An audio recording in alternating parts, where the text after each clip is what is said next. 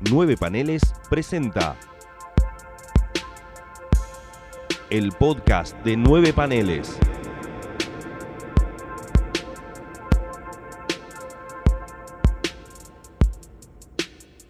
Bienvenidos a un nuevo episodio del podcast de Nueve Paneles. Mi nombre es Gonzalo Ruiz Mi nombre es Gonzalo Solanot. y estamos acá de vuelta eh, en este frío, fresco, nublado, horrible mes de agosto que está empezando.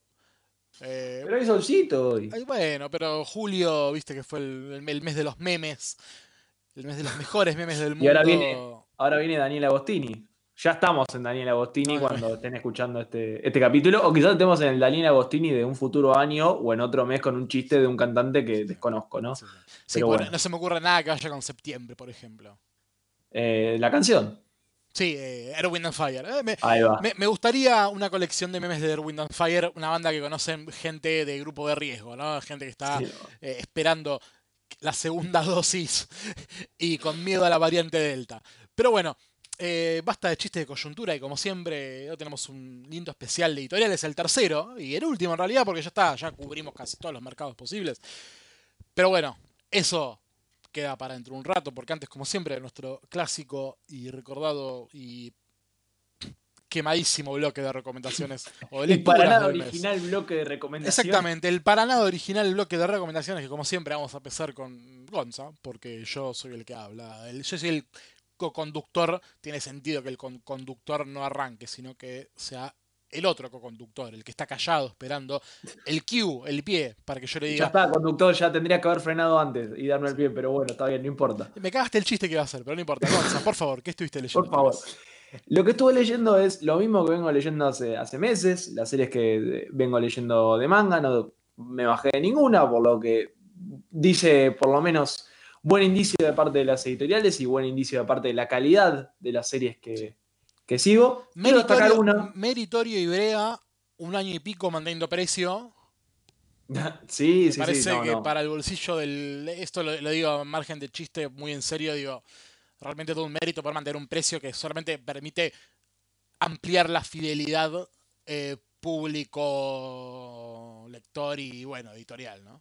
Y no, no nos olvidemos que esto también es posible gracias a el caudal de público que respondió ante eh, las ofertas ¿no? de, de la editorial. Entonces, nada, una cosa consecuencia de la otra, entonces me parece que es menester Man, la felicitar, felicitar a ambos lados. ¿no? Exactamente. Pero bueno, eh, no voy a hablar de una serie de Ibrea a destacar, sino de, de- de la competencia de Panini. Eh, si recuerdan, en el podcast pasado yo hablé de que empecé a leer Banana Fish, leí el primer tomo, y a pesar de que me había gustado hasta cierto punto, eh, como que no había comprado del todo la serie. Para este podcast yo ya leí el tomo 2 y el tomo 3, y ya me enganchó y me enamoró del tomo número 2. Y nada, es una serie que recomiendo con mucha, con mucho énfasis. ¿Por qué? Porque siento que en el tomo 2, más allá de que, a pesar de que en el tomo 1 pasan cosas eh, dramáticas, pasan cosas graves con uno de los personajes, viste que cuando empezás una serie es como extraño empezar a encariñarte con los personajes si uno no tiene una historia previa. Obviamente, empezando a leer Dragon Ball, por poner un ejemplo, ahora releyéndolo y eh, habiendo tenido mi infancia marcada por ese anime, digamos, uno tiene un cariño con el personaje, ¿no? Una relación. En Sí, cambio, claro. cuando uno empie- empieza algo nuevo, ya es más ajeno, medio como que intenta interpretar, entender hacia dónde va la serie. Y si a uno de los protagonistas le pasa algo dramático, le pasa algo, un quiebre, algo trágico, medio como que en ciertos casos, por lo menos a mí me parece que yo tardo en conectar, como que no lo veo, quizás le quita dramatismo de parte del hecho de no estar, no estar tan, tan relacionado con el personaje. Eso Sí. me pareció un poco en el tomo 1, sí. Aparte también tiene que ver, supongo yo, te- digo, uno puede pasar que le, vos sos muy fan del manga, sos un gran conocedor del manga, y puede pasar que digo que en- dentro de tu conocimiento haya un margen de ignorancia, que es lo que te permite llevar un manga nuevo que no sabes que te, que te esperás, y puede haber algo justamente, ¿no? Que te saque, o mejor dicho, algo que no sea Dragon Ball. Digo, Total, a- totalmente. Algo, algo que no sea tu zona de confort y vos digas, y esto puede estar bueno, esto no. Totalmente, y además es ese sentimiento como de casi alienación es una palabra muy fuerte, ¿no? Pero digo, es como salir un poco, es, eh, eh, relacionarte con otro tipo de estética, otro tipo de narrativa. Y eso me pasó un poco con Banana Fish. Y en el segundo tomo, que es un poco donde empieza a haber más desarrollo de personajes, empieza a encrudecerse mucho más la trama, aparecen más actores dentro del elenco, este, vas entendiendo mucho más qué es lo que hay detrás de esta droga que se llama Banana Fish y todo el plan que hay eh, de parte del villano con eso. Perdón, me- ¿tiene sí, algo que ver con el cuento de Salinger? Lo conté en el podcast pasado y tiene, tiene Me- que ver. ah, me he olvidado, qué pelotudo. Tiene, tiene que ver. Lo nombran, de hecho. eh, tiene que ver. Hay una conexión más eh, que está dejada del lado del lector, pero hay una, hay una suerte de, de conexión. Banco, banco. Este, digamos, el lector puede hacer sus propias interpretaciones de en qué se basó la autora de, eh, con respecto al, al cuento de Salinger. Es, es un poco. Va por ese lado. Bien. Va por Gran- el final, sobre todo, el cuento. Gran, pero- gran- gran cuento, recomiendo por fuera de esto el libro Nueve Cuentos de Salinger. Salinger, Muy bueno. ídolo absoluto. Si no leyeron eso, lean El Guardián del Centeno, que es un libro precioso. Clásico, clásico de clásicos. Pero bueno, más allá de eso, también me parece muy menitorio de parte de, de Panini. Yo entiendo que Banana Fish es una serie de éxito en los 90, que tuvo un anime hace poquito eh, y que es conocida por el público, pero valoro también, quizás es que es algo que no, no es de las razones por la cual lo editaron en el país, sino que valoro el hecho de que editen a una autora como Akimi Yoshida, que es una es una autora que se destaca primero por que, porque es una mangaka que, a diferencia de otros mangakas, ella estudió para. estudió arte, viene de la universidad, viene del ámbito Mm. eh, académico, antes de, de- de ser una fanática o de dibujar muy bien, como fue el caso de, de Akira Toriyama, capaz, o de los mangakas más clásicos, que es más por fanatismo que por, que por educación o por otro tipo de aspiración. Y creo que me parece que es algo que a destacar, ¿no? Esta línea de mangakas que vienen desde otro palo, del palo más artístico, del palo más académico, como, como decía antes, y tratar de usar su obra para explorar eh, otras cuestiones. Vale la pena recordar que Banana Fish es una serie protagonizada por pibes de acción ambientada en los Estados Unidos de 1980, a mediados de 1980, que se publicó en Flower, que es una revista eh, apuntada a chicas de, de Japón, que es de Yoyo. Yo, eh, perdón, Yojo. Yoyo. Yojo. Eh, me parece que es una serie extrañísima en ese contexto, ¿no? Es como. Está bien que la- las historias protagonizadas por, hombre- por hombres es algo común en, en la temática eh. Entonces, ponerlas en un setting de acción en los Estados Unidos completamente ajeno al público, está bien que, bueno, estamos hablando de los 80, la explosión definitiva de Japón en, términos económicos y en términos de, de expansión eh, al resto del mundo. Después, igual, 20 años después, viene la otra expansión definitiva, que es la que estamos viviendo hoy en día con eh, Cool Japan. Pero me parece que es sumamente eh, destacable esto que decía, ¿no? Y creo que dialoga con ciertas series que hoy se están, se están publicando y que me gustaría a mí personalmente ver publicadas. Una de ellas está publicando Ibrea, que es eh, Atelier of Witch Hat, que es de una autora que se llama Kamome Shirahama, si mal no recuerdo, que viene justamente del palo académico, tiene un dibujo excelentísimo, tiene que ver mucho con el detalle. Bueno, Yoshida tiene influencias de Otomo, de todo, de Hisashi Eguchi, de toda esa línea medio influenciada por Moebius, por la música New Wave. Tiene que ver, hay un diálogo en ese sentido y me parece que justamente al venir del palo académico las dos, eh, hay una relación. La otra serie que también me gustaría ver publicada hoy en día en el, en el país es Blue Period, que ya tiene que ver con una historia establecida dentro del marco académico del arte. Son, es un chico que estudia en la Universidad de Kioto para ser eh, artista. Está escrito y dibujado por Tsubasa Yamaguchi. Y me parece que eh, es algo completamente contemporáneo a lo que pasa hoy, entonces es de esas dos vertien- vertientes, ¿no? De más hasta decir que es un manga dibujado como los dioses, es excelentísimo, una línea clara, muy suelta, que capaz que no tiene tanto que ver con el, con el estilo de Shirahama, pero que me parece sumamente loable y respetable y me parece que, que no sé si tiene una adaptación anime, pero capaz que dentro de poco va a salir. no tengo dudas porque se publica en Estados Unidos y tiene bastante éxito. No tanto como un en rompeventas, ¿no? Pero bueno, me gustaría ver publicada acá esa obra. Y me parece que dialoga un poco con, con Fish. Espero los tomos que vienen, me encanta. La edición de Panini me parece excelente. Hay temas de, traducción y temas de, de, letrado, sí, bueno, cosas que pasan. No, no, no, es tan grave, pero bueno, no puedo dejar de mencionarlas. Es como la crítica más grande que tiene Panini, ¿no? Yo Panini no tengo nada, ahora que lo pienso, pero es como que lo, que más se comenta en, foros al respecto es que son muy ambivalentes eh, con nada, eso, con, con, criterios estéticos de corrección, traducción, nombres, nombres, etc. Es más que nada eso, el, el ayornar al argentinismo, al un tomo que no sé si viene de Panini México, la edición son iguales, pero bueno, anda a saber si es que, si es que se imprimen acá o se traen eh, impresos desde, desde México, pero sí tiene esa cosa de se confunde el vos con el tú y a veces no queda claro. Y hay un problema, que me parece que yo soy el que tiene el problema más que la edición, que es que cuando cierran una puerta, usa la, la onomatopeya blam. Entonces yo cada vez que cierro una puerta es como, para aquí no, hay nadie con un arma, ¿quién está disparando? Entonces me, distraigo yo, es como que asocio mucho la onomatopeya ella, esa del blam con un portazo, un portazo.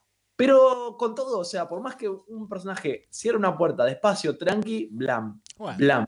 De un auto, de, un, eh, de, un, de un dormitorio, lo que sea, es la misma onomatopeya. Bueno, nada, es una boludez que me pareció este, simpática contar. Después, otra, otro tomo que, leí destacable, me parece, en este último tiempo, es Burn the Witch de Tite Kubo, como la, la serie. La serie que es. el nombre menos, es, perdón, es el nombre menos japonés que escuché en mi vida. bueno, Tite, Kubo es. Tito, Puente, boludo. ah, pensé que decías el nombre de, la serie. Pero sí, bueno. Este.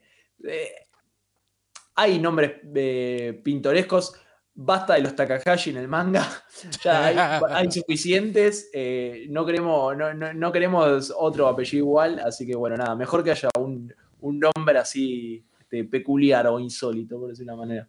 Que esta, bueno, Burn the Witch es como una continuación que no es continuación, pero sí de Bleach, la serie éxito, mega éxito de la Jump, que ahora parece que vuelve por el 20 aniversario, por lo menos en forma de one shot. ¿Por qué eh, leí Burn the Witch, si para mí Bleach es como que el menor de los Big Three que hubo en una época, que era One Piece, Naruto y Bleach, que justamente la más bastardeada terminó siendo Bleach, porque fue como eh, con el correr de, los años le cancelaron el anime y el, hay, proliferaron las críticas contra el manga, sobre todo contra los últimos tomos. Se corrió la bola de que Kubo estaba muy peleado con el editor, que no, no quería saber más nada. Pero me parece que hay algo que rescato del autor, que es que impuso una estética en la época de los 2000, mediados de los 2000, cuando salió, salió publicado Bleach en la Shonen Jump. Impuso una estética que marcaba lo que devino después en las demás series de, la Jump. Si uno lee hoy eh, My Hero Academia o capaz Black Clover, que son como los shonen del momento, y que tienen una estética muy similar, me parece que hay, una, hay un trazado que se puede hacer de parte de Bleach, que Bleach tiene más ese estilo súper anguloso, con diseños de personajes que son, no son capaz, ese personaje adolescente más chiquito, como puede ser Naruto, que es más un petaco, que después, bueno, obviamente se hace grande y dialoga un poco más con la estética de Bleach, pero son chabones de 15 años que lo ves dibujado por Cubo y parece que es un pibe de, 30 años ya con lo largo que es, un chabón realto, nada que ver con Jamón, que son todos un poquito más petacos. Más chiquititos. Más chiquititos. Pero bueno, me parece que esa estética, ¿no? Impuso, impuso lo que iba a ser después eh, la Jump. Además, este, algo que lo destacaba también a Tite Cubo era un poco la, puesta en página. Este, había splash pages gigantes de, de Ichigo, el protagonista, cortando la mitad a un monstruo muy centrado en lo que es el espectacularismo, si querés inventar una palabra, o la espectacularidad, este, pero que pegaban bien con la onda de, la serie y con el estilo de él. Me parece que si algo que tenemos que destacar de, este autor es el estilo de dibujo y que se adelantó o quizás impuso algo muy del momento que, después fue como la, norma, ¿no? Otra cosa que tenía mucho Cubo era como disfrazar a sus personajes en las portadas de los capítulos con unas ropas extrañísimas, súper extravagantes, pero digamos una estética marcada por, por la moda, digamos, lo- los pantalones campana, las zapatillas con las plataformas gigantes, auriculares enormes, de- detalles dentro de, detalles mínimos dentro de capaz que de los accesorios, tipos con 500 collares, 80 pulseras, medio como una estética un poquito punk, pero que después devino en algo más, este, más reducido, más simple, pero que se traduce en las portadas de, otro, de otros mangas como lo es eh, Hero Academia. Digo My Hero Academia porque es lo, como que lo veo un poco más parecido a Bleach. Y sobre todo porque veo una marcada influencia en My Hero Academia del cómic yankee que en Bleach va un poco también por, por ese lado. Pero bueno, Burn the Witch lo recomiendo, es una historia muy, muy, muy típica de la Shonen Jump, con protagonistas mujeres, más que nada, este, dentro de un mundo donde se parece un poco a la lógica de Bleach, pero tiene unas cuestiones más ligadas a lo que es el funcionamiento del, del, contexto, que está bueno, y obviamente marcado por un dibujo que supo evolucionar de esa etapa primigenia y esa etapa más criticada del final de Bleach, que era como más eh, suelto el trazo, mm, con menos preponderancia de los fondos y con más simpleza a la hora de, del diseño de personajes. Acá vuelve con todo Tite Cubo, este, sobre todo también algo a destacar que si bien los diseños de personajes eh, en Bleach tenían más que ver con una estética japonesa tradicional, de samuráis, de túnicas, de espadas, acá ya va por una influencia eh, inglesa, por obvias razones, porque todo transcurre en Londres, eh, y que tiene que ver con, con, el tema de los dragones, que son como monstruos que atacan como una Londres ficticia que está del otro lado de Londres, y que, y que hay dragones bu buenos que son usados para la, cosas del día a día, como puede ser energía, agua, el clima, lo que sea, y bueno, dragones malos que son como los monstruos. La destaco, no sé qué va a pasar dentro del futuro, la verdad es que lo compré para probar qué onda, parece que Tite Cubo volvió con todo, eh, en el dibujo, a nivel dibujo, a nivel guion, el guion no, no se va de los cánones de la Jump, pero es algo muy bueno. Así que nada, lo recomiendo por si quieren darle una oportunidad. Me parece que, sobre todo, también algo a destacar es que sale por temporadas en la revista, por lo que habla de un autor que busca romper con, con la lógica de la Shonen Jump de eh, ritmo de publicación semanal. Entonces, te habla de alguien que entiende cómo va la cosa.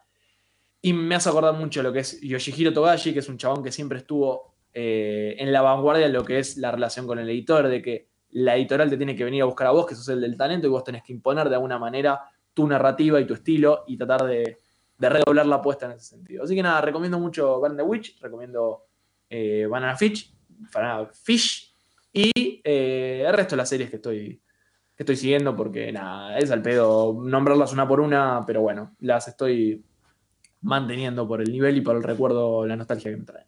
Bueno, eh, vamos, me toca a mí. Voy a ir con tres obras, tres obras, perdón. Epa. Eh, mejor dicho, cuatro. Eh, son dos libros que pertenecen a una colección. Voy a empezar con ellos.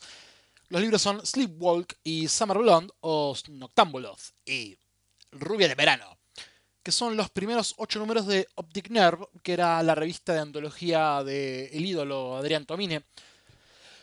Medio ahora popularizado porque ganó los últimos Eisner con la soledad de, un artista eh, o algo así, no me acuerdo. Es la última obra que sacó para Drone Quarterly. Eh, esto de hecho también es de Drone Quarterly, si no me equivoco. Capaz estoy, le estoy pifiando por mucho. Pero bueno, son básicamente eso, los primeros ocho números de, de Optic Nerve. Slice of Life puro. Eh, lo interesante es ver, eh, obviamente, como estas antologías de autores generalmente tomaban, se tomaban su tiempo en salir entre número y número, no, era tanto una mensualidad, ni mucho menos. Entonces es interesante ver cómo las primeras historias de Sleepwalk, que son los primeros cuatro números, eh, en contraposición con las de Summer Blonde, que son eh, los otros cuatro, la, una evolución artística importante y narrativa, narrativa, bueno, va de la mano del artístico. A nivel guion, mejor dicho, ahí va. Eh, nada, Sleepwalk, los primeros cuatro números de Optic Nerve, tiene, está compuesto de varias historias cortas por número. Y en cambio Summerland son cuatro historias, que es una por número, eh, un poco más largas, con un poco mayor, de mayor desarrollo. Historias de, de una humanidad tremenda, muy te diría hasta cierto punto medio Jekiga, ¿no? Un, un Jekiga Gaijin. Eh, y son historias muy cotidianas, capaz no son tan zarpadas, no, no son tan a lo Tatsumi. Eh, viene media colación porque, bueno, eh, Adrián Tomine, como es hijo de japoneses, tiene su relación con, con el manga. De hecho, bueno, fue uno de los impulsores dentro de Doran Quarterly de editar libros de Tatsumi, que sacaron como 5 o 6, son tres recopilatorios, la, la, mítica eh, Una vida de Drifting Life. Pero bueno, nada, eh, estos dos libros de, de Tomine son bastante buenos, son historias muy... Eso, es como cotidianidad y tiene una cosa fantástica, sobre todo en las primeras historias, ¿no? A esto voy también con eh, los cambios que hay entre número y número. Hay cosas de Sleepwalk, de las historias cortas de Sleepwalk, de Sleepwalk perdón, donde no, no, no, hay una historia construida, digo, algo que va del punto A al punto B, tipo chico conoce chica y de golpe se separan y queda ahí. Como que lo que muestra son momentos en la vida de alguien. De repente la historia termina en una suerte de cliffhanger, ponele, que es como si, no sé, quisieras contar la historia de, un día tuyo y lo que cuenta Tomín es la historia de un día tuyo, pero entre las 2 y las 4 de la tarde. Capaz a las 4 y un minuto pasó algo, pero esto en el cómic de, de, Tomine no está. Eh, es muy interesante, porque como te deja muy con las ganas de algo y de golpe el, el remate es ese y termina y te deja de largo. No me parece algo contraproducente, debo decir. Eh, creo que nada, es una manera, una manera de narrar muy interesante. A diferencia de otros slicers of lifers. eh, nada, gente como Peter Bagge o Daniel Klaus, que capaz eran más fantasiosos o exagerados. Esto es muy realista. Creo que también por eso voy por nombré de, cierta manera el Gekiga, porque bueno, hay como una fuerte y un hiperrealismo muy, muy zarpado. Eh, sigo en Estados Unidos, leí Berland de Beto Hernández, una historia ultra porno, eh, una historia muy zarpada, una cosa muy divertida. Eh, Rockets también, otra, otra serie que también tiene mucho realismo. Capaz, bueno, la, parte de Palomar de Beto tiene esa cosa muy de realismo mágico, eh, pero siempre son como historias muy cotidianas, ¿no? Digo, historias reales, posibles. Y Berland en un momento mete ovnis, mete, mete nada, nivel de fantasía sci-fi muy divertida, que no le queda mal, en medio de una historieta muy explícita, digo, se ve sexo en Love and Rockets, pero siempre es como cuidado si se quiere. Acá esto es, nada, primeros planos de penetraciones, eh, sexo oral, anal, no, no, hay, no hay ningún tipo de tapujo. Y aparte, bueno, Beto Hernández, si uno lo compara con, con Jaime Hernández, no es como un poco más rústico, si se quiere, en el dibujo. Acá el tipo pela chapa, eh, chapa infinita. ¿Qué tiene los dos en realidad? No digo, no, no, no quiero decir que uno es menor que otro, simplemente eh, Jaime es mejor, pero acá Beto pone lo mejor de sí. Eh, otra historita nacional que leí, estas dos últimas dos, El Cuerno Escarlata, del recordado Carlos Trillo junto a Lucas Varela. Debo decir, eh, la encontré sabiendo que era para chicos con bríos de decir, bueno, la compro y la voy a leer a ver si se la puedo regalar a mi sobrina. Sobrina tiene dos años, no está como aprendiendo a su a y obviamente uno de este lado de militancia comiquera solamente quiere regalarle historieta para historieta, para chicos, obviamente y no caer en la gansada de gaturro. Entonces nada, me tiré el lance comprando esto a ver qué, a ver si caminaba.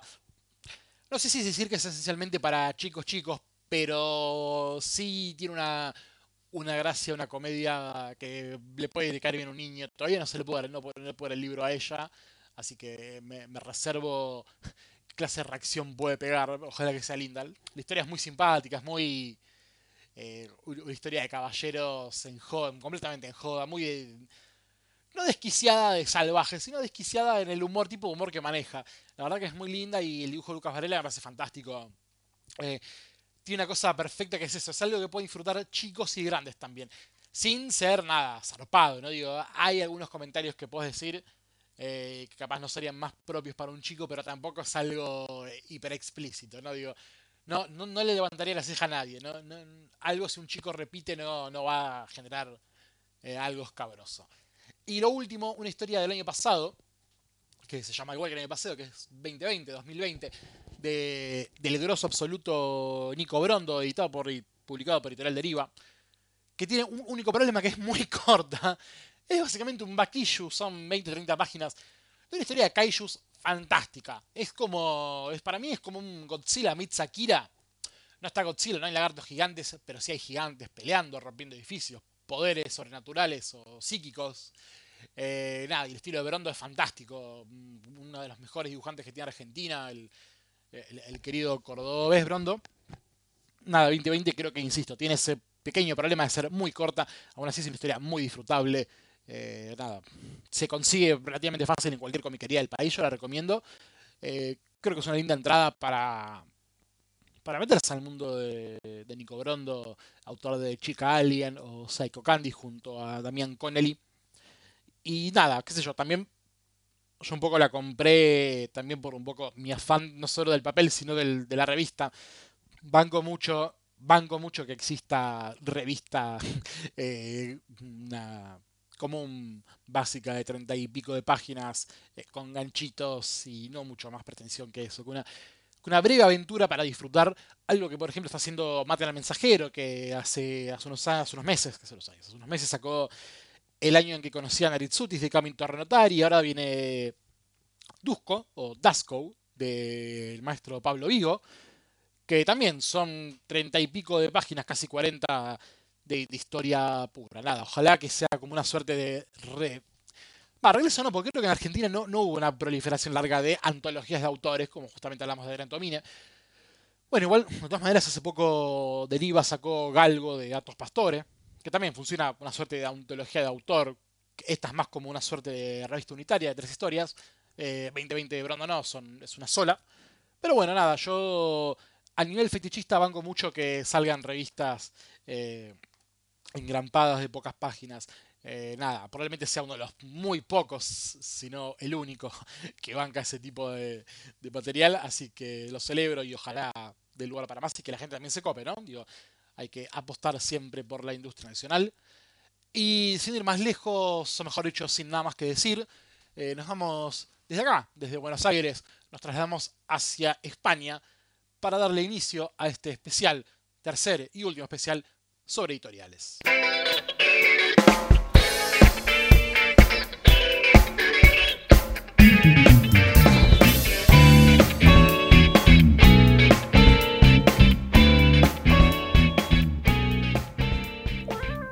Segundo bloque de- del podcast de nueve paneles. Y eh, vamos a, obviamente como decimos siempre, el mismo chiste estúpido, ¿no? El título siempre es demasiado explicativo, pero bueno, vamos a hacer un pequeño recap antes de empezar. Nosotros hace dos años em, hicimos ya episodios dedicados al mundo editorial. El primero, estuvimos hablando con Andrés Corsi, un panorama en general, ¿no? Del mercado global, eh, de, editori- de editoriales, de publishing. Eh, al mes hablamos con un colega nuestro, un amigo, Javi Hildebrand, para hablar de lo mismo, pero más enfocado en mercado nuestro, el argentino.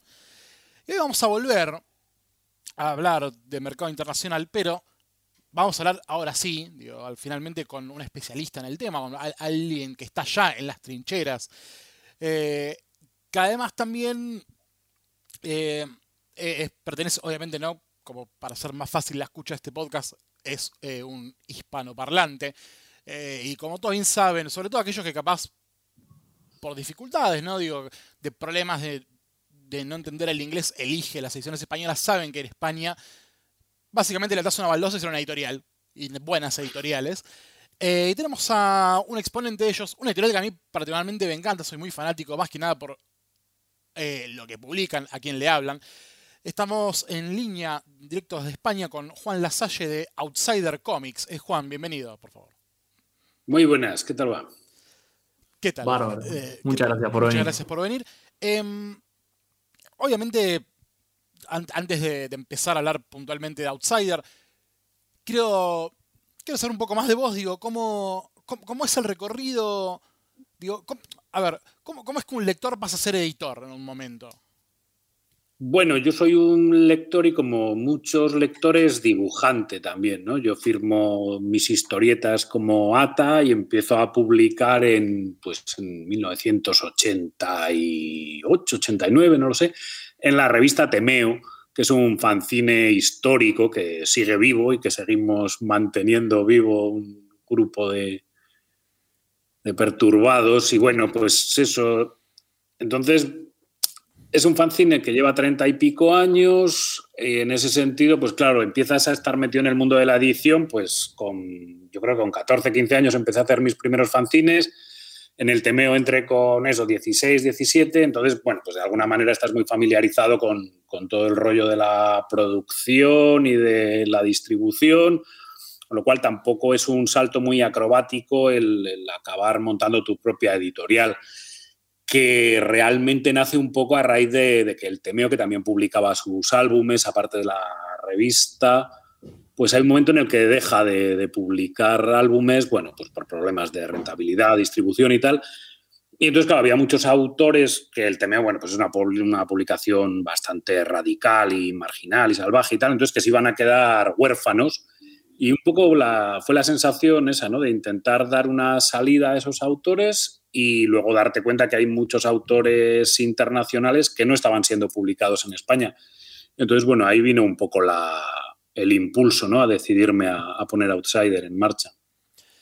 Eh, bueno, hablas de, de, unos años eh, salvajes para España, ¿no? Digo, eh, venían del destape franquista, eh, posfranquista mejor dicho, qué sé yo, el cine del, cine de Almodóvar, el vivo, era un momento de muchísimos estímulos y recalco la palabra que, que dijiste, algo salvaje. Eh, amateurismo, ¿no? Digo, o sea, todo propio de una cultura punk de bancarla. Que de hecho, bueno, ustedes eh, rescataron una parte de eso editando un recopilatorio de, de la filial comiquera, si se quiere, de Subterfuge, ¿no? La, la que hoy es una conocida en el mundo underground. Eh, ah, ¿cómo se dice? publican discos. Es una disquera, sí. Es una disquera, exactamente, claro. Sí. O sea, ustedes como que cap captan. Eh, lo pienso yo también pensando justamente en los nombres que se ven en Subterfuge. Eh, captan algo que quedó como perdido de, de la época del Víbora, ¿no? Digo, esa.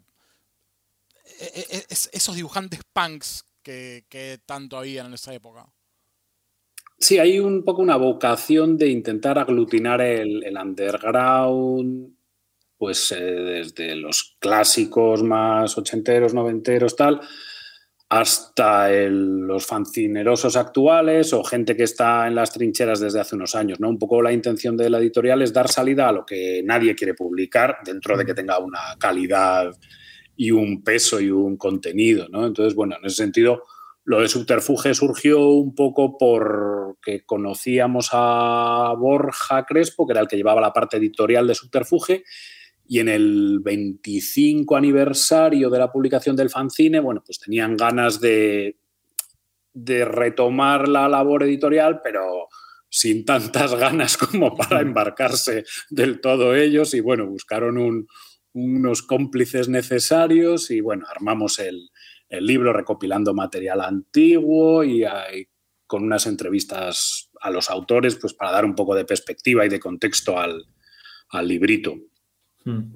Vos hablabas también de, bueno, recién nombraste medio como que había un desgano de, no desgano como de, de, de mala onda, sino como, bueno, de, cansancio, y de que había algunos autores que habían quedado como huérfanos, ¿no? Yo quería saber qué tanto influyó en eso, impactó lo que fue la crisis económica española más o menos de 2008, digamos, porque a las editoriales más grandes obviamente que, eso les va a pegar y va a tener que reducir, pero van a seguir existiendo. Justamente el impacto más grande me parece que se produce en los sectores más este, auto, de autogestión, más llevado a pulmón, digo, justamente por lo que veo de, de lo que vos mencionás, me parece que va dentro de eso. ¿Cómo fue vivir eso? Si es que también surgió, Outsider surgió después de eso, gracias a la recuperación. ¿Cómo lo vivieron ustedes? Bueno, eh, lo del temeo igual es cierto que tiene que ver con ese momento de crisis, si bien son estas publicaciones subterráneas que viven en una crisis permanente, ¿no? O sea, mm. que, que nunca gozan de una bonanza ni el, ni el dinero es lo que mueve su existencia. O sea,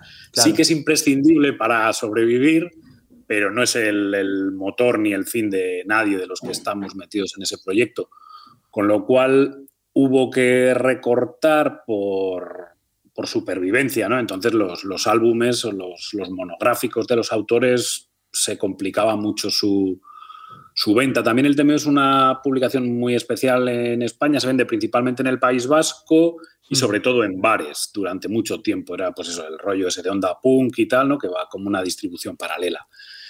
Entonces, claro, la, la crisis le, le, dio o le quiso dar la puntilla, pero nadie estaba dispuesto a dejarse, ¿no? Entonces, bueno, pues se paró esa, esa, esa vía de, de, publicación y se mantuvo la revista. Y luego, bueno, pues yo puse en marcha la editorial, sí, supongo que un poco salidos de la crisis, pero tampoco con una ambición de, de construir un negocio, sino de, claro. de, dar salida a un material que me parece interesante y que acabas eso, pues como de tener a día de hoy, ¿no? La media docena de empleos que tienes, ¿no? Pues que dibujas, que no sé qué, haces cosas de diseño, tienes una editorial, ¿no? Pues bueno, como una cosa más en realidad.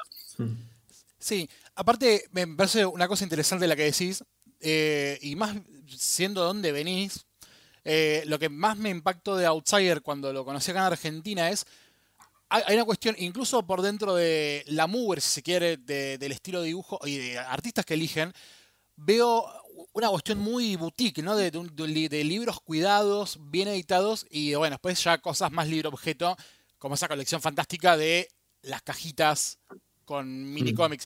Bueno, en realidad es por, o sea, es por gusto propio en gran parte. O sea, el rollo es decir, a mí es que me gusta que los tebeos y los libros y todo sea bonito en general y que creo que el lector de cómics o del tipo de cómics que hacemos nosotros es alguien con un interés por que va más allá de que te cuenten la historia sin más, ¿no? sino que hay como un disfrute del objeto, de la estética y una edición que de alguna manera acompañe el contenido, ¿no? que no se trata de, de meter más tintas y tapadura por tal, sino que sea algo que tengas la sensación que está acompañando el, el discurso del autor. Y en ese sentido, pienso eso, que la, a día de hoy casi los, los, lectores en general de lo que sea, simplemente que lean, aunque lean revistas del corazón, ya empiezan a ser casi una élite, ¿no? Entonces, es como alguien que tiene un interés que va más allá del, de, de la cosa así simple y, hmm. y puramente informativa. Total, y además, bueno, lo primero que si uno se, quizás no es el objetivo destacarse, pero digo, ¿quién hace lo mismo? O sea, digamos como que es un camino difícil, pero al fin y al cabo es quizás, bueno, vale la pena todo el, el pensamiento y uno el esfuerzo que hace para poder tener ese producto final, más allá que uno no lo quiera como, no lo vea como algo de lujo que parecería en cierta manera, pero de, de alguna manera se distingue. Sí, es, o sea, es el, el cariño que esperas con el que te traten a ti, ¿no? O sea, como cuando Total. vas a comer a un sitio o a un bar y esperas pues que todo esté bien y que todo esté limpio y sea agradable y tal. Pues lo mismo con los libros y los tebeos, ¿no? Que esperas de, joder, que esté bien encuadernado, que sea bonito, que haya un detalle, que venga con un extra de una entrevista, con... Pues lo que te gustaría a ti, ¿no? Que al final no dejas de, de ser el público de tus propios libros. Yo siempre digo que me imagino que tiene que haber entre hispanoparlantes otros 2.000 tíos igual de raros que yo. Pues, pues ya está. No, solo trabajo para esas 2.000 personas, no para nadie más, ¿no? Pero por una cuestión medio estadística, ¿no? No, no, no puedo estar solo en la galaxia. Entonces, bueno, ya veo que incluso estáis vosotros dos. O sea, sí, no, eh... 2002. sí, yo estoy seguro que siempre hay público para todo y creo que también ah, pasa una cosa, ¿no? A medida que, qué sé yo, como siempre, ¿no? La, la, colonización que viene de Estados Unidos, digo, desde las apariciones de las primeras editoriales dedicadas a algo más boutique, ¿no? Digo, de Fantagraphics para abajo, creo que siempre, perdón, quiero decir, siempre pasa una cosa que eh, el público, el lector, se vuelve fan del, más de la editorial que del autor, digo. Qué sé yo, yo creo que uno puede empezar, ¿no? Digo, en el caso de Fantagraphics, siendo fan de los hermanos Hernández y a medida que vas descubriendo links terminas siendo fan de Fantagraphics. A mí de hecho me pasó eh, siendo fan de Outsider, digo, descubrí Outsider por un autor y de golpe me encontré que habían cosas que me hablaban a mí. Y una cosa que me, que me gustó, que me pareció fantástico lo haya dicho, esa cosa de cariño, digo, cuando yo hablaba de, de ediciones boutique, creo que también digo, aparte de, de los lujitos, y sin hablar de un libro caro, porque tampoco son libros excesivamente caros, hay algo de cuidado, de mantenimiento que se nota que hay un cariño que sí, comparto, digo, uno siempre quiere lo mejor en lo que consume, está bien que lo den y creo que también habla un poco de lo que tienen las editoriales independientes, que el cariño es más tangible porque digo, vos estás en los procesos, estás todo el tiempo encima. Sí, y luego es lo que dices, ¿no? Que hay, o sea, ahora mismo hay tal oferta tan bestial de todo, tal avalancha de, de información, que el confiar en el criterio de una editorial muchas veces es como un atajo hacia lo que te gusta, ¿no? Entonces, como lo que dices de Fantagraphics, a mil años luz de distancia con un proyecto mucho más humilde, pero es un poco lo que intentas hacer, ¿no? Tener un criterio y que al que le gusta algo posiblemente le guste el resto del catálogo, salvo que sean uh, cosas así excepcionales, pero hay como una especie de homogeneidad o de, de, filtro dentro de eso, de historias que se salgan de lo común, que tengan un mínimo de transgresión y que haya cierta densidad detrás, ¿no? que no sea solo la, la macarrada o la gamberrada por la gamberrada, sino que veas que hay, que hay cierto discurso y dentro de eso tratar de ser entretenido en todo, ¿no? Ya no hablo de humorístico, sino de ameno, ¿no? Que, que, joder, que, es que aburrir a la gente está muy feo. Entonces, pues eso, intentar que todo tenga un contenido y que sea disfrutable. Y mm, hablamos también como de contenido y que justamente eh, vos, Juan, lo que querías un poco con la editorial es, bueno, a mí me gusta todo esto, tiene que haber otras personas que le gusten. A medida ¿no? que pasan los años y cada vez hay más material que publica Outsider, ¿Consideraste alguna vez la posibilidad de como nosotros acá pasa mucho que hay lo que se llama como el matrimonio entre editorial y autor, como que hay una editorial que lo publica a un autor y las obras de ese autor, quizás eh, con determinado colabor en colaboración con otros autores, es obvio que lo va a editar cierta editorial. ¿Vos alguna vez pensaste que Outsider podría llegar a hacer eso o mm, tu criterio va más por otro lado, como diciendo, le doy más bola o le doy más importancia a lo que es el material en sí, el contenido, no tanto a la pluma detrás? Bueno, uh, de hecho, hacemos eso exactamente con algunos autores. O sea, hay otros con los que igual han sido ocasiones más puntuales, pero la intención o la vocación es tener una especie de, de escudería o como lo quieras llamar, ¿no? Y, publicar todo lo de esos autores con lo que lógicamente con lo que te sientas afín, pero por ejemplo de Kaz está publicado todo lo que todo lo que tiene publicado en inglés, de autores españoles pues con Furillo todo lo que ha ido haciendo lo hemos hecho juntos, bueno, es, o sea, la intención es esa y normalmente los autores con los que tienes cierta afinidad es raro que de repente tiren una obra para otro lado que no que no tenga nada que ver contigo, pero eso, y luego de repente, pues sí es verdad que con algunas cosas de algunos autores dices, pues esto ahora no me encaja. Bueno, pero sí, la idea en principio es, es tener una cierta fidelidad o lealtad, pero bueno, con un compromiso dentro del sentido común por parte de todos, ¿no? De los autores que a veces son conscientes que hacen una obra que no pega para nada con la editorial y te lo dicen, oye, voy a hacer esto, no tiene nada que ver con lo tuyo. Y digo, pues sí, pues nada, no. O sea, es, esa es la idea. Y luego también cuando hay autores que tienen posibilidad de publicar en otro sitio, pues que publiquen en otro sitio. O sea, que no... O sea, la única razón de ser de esta editorial es publicar lo que no publican otros. Si lo va a publicar otro, pues para él no sea ningún problema, ¿no? no.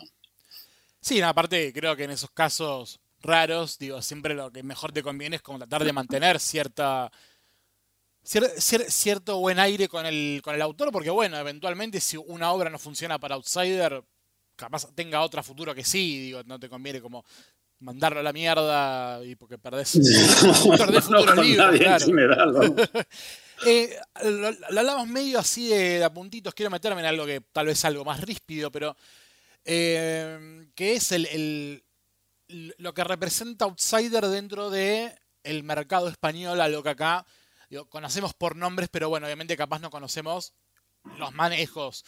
Eh, ¿cómo, cómo, ¿Cómo es la, la, la pelea entre, pelea entre comillas, ¿no? Capaz hayan rencillas, no sabemos. Pero ¿cómo es la pelea por, en el caso de los materiales licenciados que ustedes manejan? ¿Cómo, qué, ¿Con qué tranquilidad se manejan ustedes para conseguir, por ejemplo, el material de CAS, que es de Fantagraphics? Bueno, eh, todo es, o sea, tan sencillo como, bueno, ya no. es que, bueno, ahora todos los derechos internacionales de Fantagraphics ahora los lleva una agente que se llama Alisa Mico y se lo toma de otra manera que se lo toman los fundadores de Fantagraphics originales. Entonces, bueno, todo se ha complicado mucho en ese sentido, pero por ejemplo con lo de Kaz, yo le escribí una noche por Facebook cuando, pues eso, no había publicado nada en castellano y le dije, oye, que me gusta mucho tu trabajo y tal, voy a montar, además no había, la, editorial no existía, me voy a montar una editorial, ah, fenomenal, pues si quieres sacar mis libros, adelante y tal, ah, bueno, pues, pues habrá que hacer un contrato, sí, sí, tal. Que hay un punto en el que las redes y todo esto ha acercado muchísimo a autores que te parecen de culto, inaccesibles y como una cosa loquísima. Tú le puedes mandar un, mensaje por Messenger a quien quieras y si ese quien quieras tiene ganas de responderte, pues ya está resuelto, ¿no?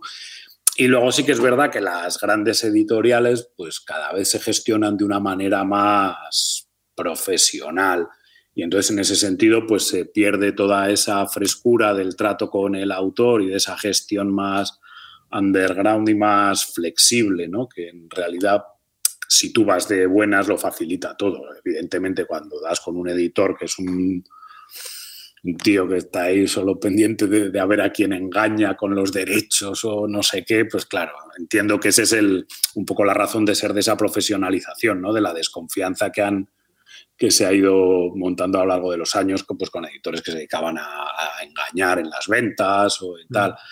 Entonces no les ha quedado más remedio que jugar ahí. Pero bueno, la relación en general es, contractual en principio y luego pues se va, se va dulcificando todo según vas conociendo a la gente. ¿Y, cómo fue, por ejemplo, negociar con eh, Hanakuma, que es un mangaka que si bien es un mangaka alternativo, e, e, es bien sabido que la burocracia japonesa es difícil, ya empezando por el idioma y después, bueno, la burocracia en general. Sí, yo, yo es que creo que tengo mucha suerte porque cuando publiqué Tokyo Zombie me dijeron los de APA APA, pero ¿cómo lo has hecho? Llevábamos años detrás de ello. Y digo, ah, pues no sé, yo me, metí en la web de la editorial japonesa, iba pegando en el Google Translate los trocitos y hasta quedé con uno que era contacto contacto, ese. Ahí, aquí te lo cuento. Y les, nada, típico mail en inglés, no sé qué, te paso con el agente, te paso con no sé quién, tal. O sea, una cosa como muy profesional y luego la cosa de los contratos japoneses, bueno, japonés, el único que he visto yo, igual no tiene nada que ver otras, pero es como una tablita de Excel con casillas, ¿no? Entonces ahí no hay, no hay discusiones ni palabras técnicas de abogados que te quieren volver loco, ¿no? Sino es mm. número de ejemplares, fecha del contrato, validez, tal, royalties, pam, pam, pam. O sea, es un contrato que es como, un, como una factura directamente, ¿no? Por eso te digo, y luego, y ya digo, en ese sentido fue muy sencillo. Luego la única cosa así un poco más áspera era que Hanakuma apenas habla inglés. Con lo cual, pues con él me crucé tres o cuatro mails y tal, y todo el rato el otro, ay, pues es, perdón, pero es que no. Entonces, bueno, pues ahí sí que hubiera estado bonito tener un poco más de, de contacto y tal, pero bueno, se quedó ahí en una cosa más profesional. No, pero las trabas que capaz que uno, vos nombrabas antes que bueno, que ahora los derechos internacionales de las obras de Fantagraphics lo maneja otra persona que se toma el trabajo de otra manera.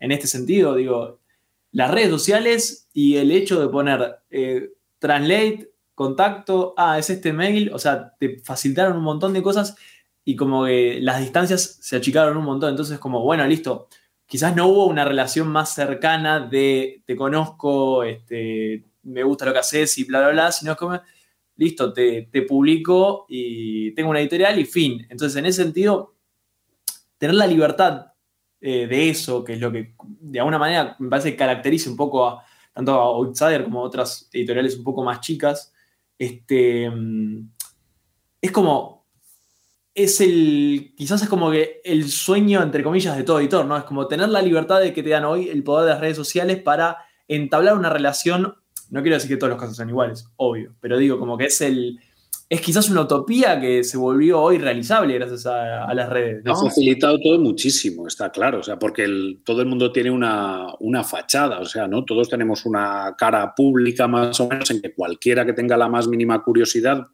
si el otro tiene ganas de dar un feedback, es inmediato, o sea, porque, pues eso, años 80 todo era vía postal, entonces tú mandabas una carta, podía llegar, podía no llegar, si llegaba, el otro la tenía que, o sea, es decir, la, respuesta a cualquier cosa podía tardar tres meses para saber si al otro le interesaba seguir hablando contigo. O sea, que es, mm. que es verdad que los, los, editores, eso, de hace 40, 50 años, pues son unos pioneros, unos valientes y me imagino también que gente con grandes posibles económicos para, me imagino, pues luego para ir, de, para ir a hacer viajes, a conocer a los autores, o sea, era todo a la misma vez mucho más complejo, mucho más costoso y bueno, pero esto también ha hecho como una accesibilidad para una serie de, editoriales, también es verdad, cuando esto ya ha dejado de ser un negocio, ¿no? Cuando se vendían pues decenas de miles de ejemplares de, cualquier cómic y ahora, bueno, pues si vendes 2.000, todos contentos.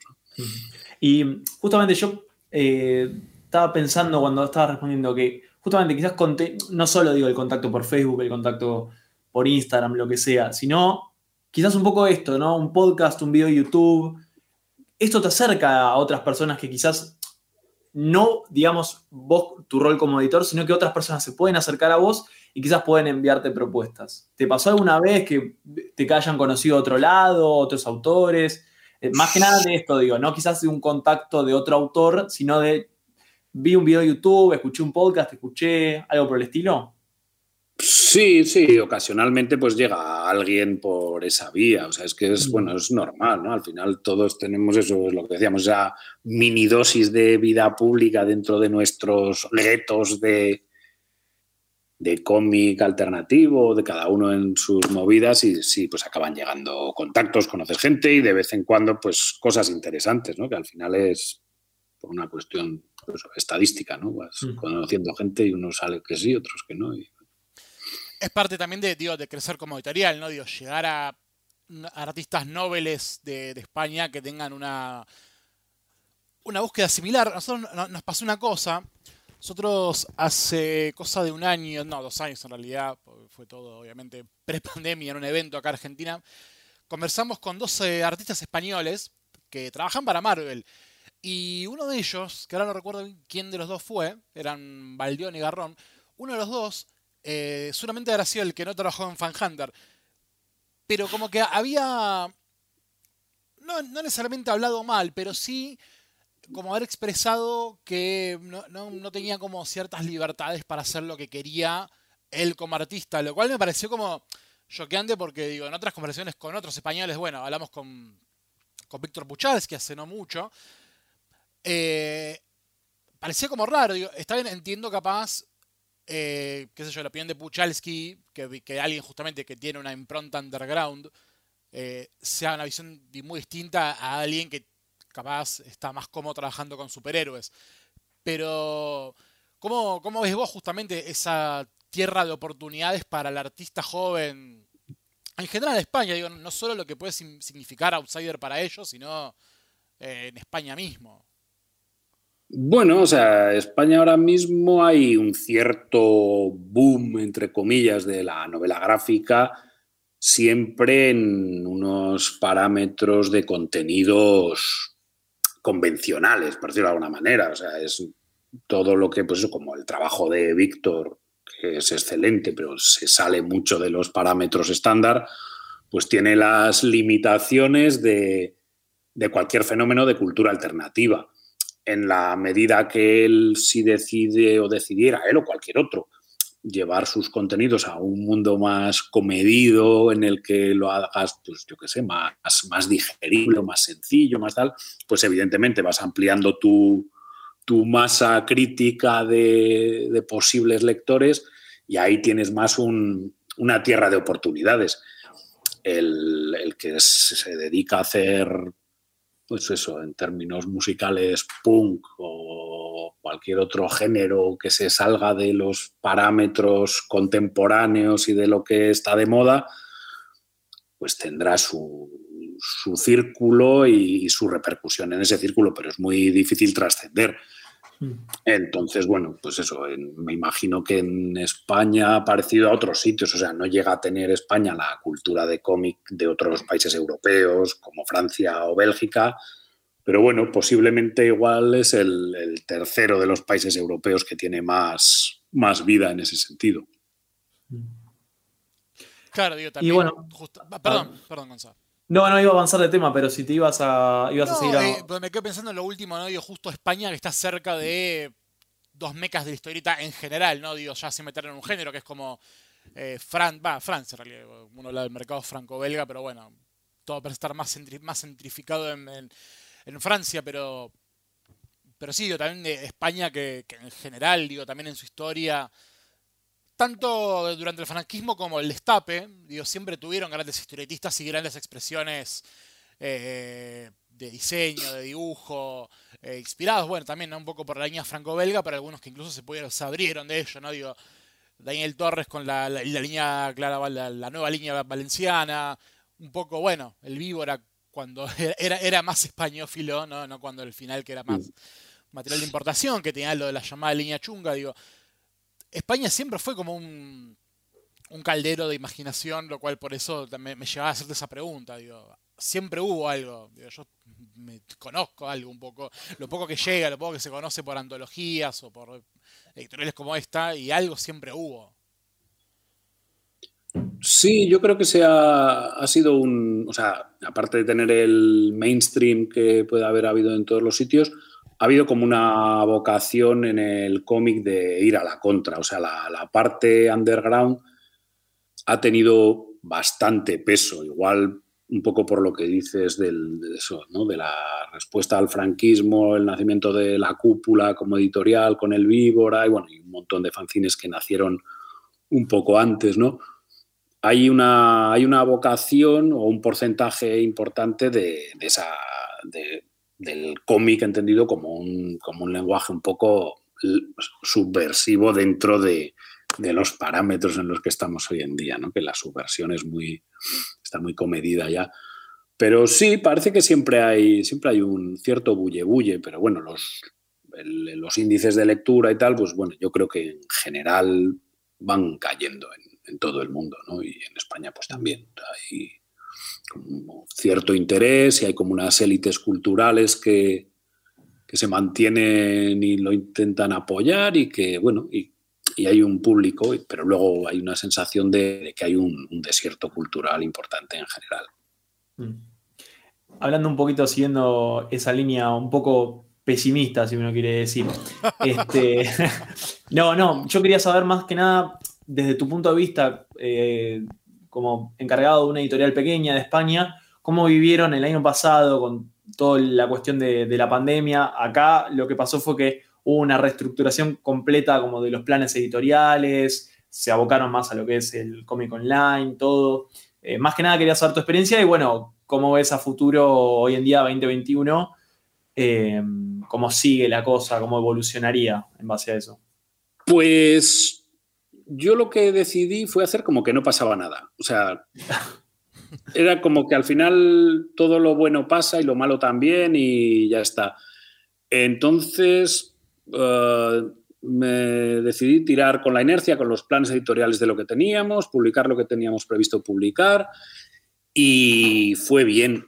Fue bien, me entiendo que igual también por el paso atrás de otros, que de repente pues lo poco las pocas novedades que había pues estabas ahí en medio. Luego también es verdad que los, títulos que salieron el año pasado fueron muy acertados y, funcionaron muy bien, pero la idea fue esa, ¿no? El decir, ahora yo que sé lo que va a ser. Entonces digo, bueno, pues prefiero seguir con mis planes, hacer las cosas como creo, o sea, mantener un poco la llama de la ilusión y el tirar para adelante y tal, y si va mal, irá mal para todos, entonces pues no pasa nada, ¿no? O sea, si esto es una hecatombe de verdad, de dimensiones bíblicas y tal, pues va a dar igual si es acá un TV o no. Y si luego resulta que esto es una cosa que pasa en X meses, que no creo que nadie fuera, pensáramos que iba a ser tan largo, pero bueno, que dentro de todo eso el, el plan fue disimular, silbar, mirar para otro lado y, y seguir haciendo. Y, y, la verdad es que no, no fue peor que otros años, más al revés.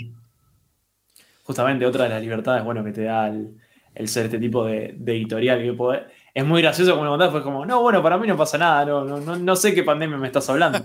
Pero. Claro, debe, pero debe, ser, debe, ser, distinto me... que ellos editoriales medianas, grandes, claro. que necesitan sacar cierto, cierto número de, de libros para subsistir o bancar eh, futuros proyectos o crecer, digo, y justamente editoriales un poco más tranquilas que pueden permitirse ese relajo. Hmm. Claro, es que esto, a ver, es una editorial en el sentido de que se publican libros y tebeos y tal, pero bueno, no tiene nada que ver con una estructura empresarial, ni con unos objetivos, ni unos planes, ni nada. O sea, es, es un, pues eso, un, yo qué sé qué decirte, un trabajo, un hobby, una vocación, una mezcla de todo y no tienes que rendir cuentas a nadie y los números son tremendamente sencillos porque se ponen muy pocas cosas en marcha y apenas nada depende de nadie, ¿no? O sea, soy yo con otros dos colegas y nos organizamos de una manera muy, muy rupestre. Pero, sin embargo, vos decís que como que no hay una, no hay una proyección o una, una más proyección no, una estructura empresarial. Pero vos como editorial, o sea, me imagino que mirarás a futuro como diciendo, no, no que quieres ser outsider, sino es, ¿qué tengo ganas de publicar? O sea, a través del, yo lo que pienso es, con lo publicado, ¿no? Es abrir el, como la raíz, el, el árbol de posibilidades, ¿no? Como que vos lo ves a futuro y decís, que en cierta medida, lo pregunto porque se asemeja a lo que es una proyección de una empresa, ¿no?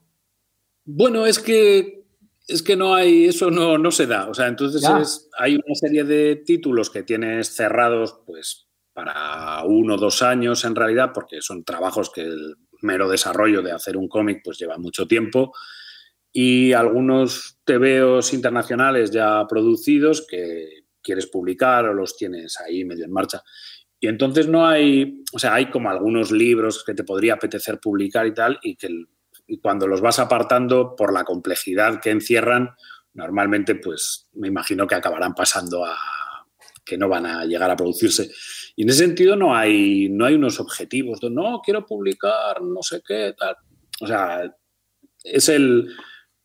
Eso lo que te va gustando, lo que tienes la sensación de que tal, alguna cosa que ves, pues yo qué sé, en castellano de Gary Panther no hay prácticamente nada publicado, quitando el, el librito este de los Elvis Zombies eh, no hay, entonces dices, joder, pues igual habría que hacer algo de Gary Panther, pero luego dices, joder, macho, y esto ya lo vamos a vender o ya me... No, no lo sé.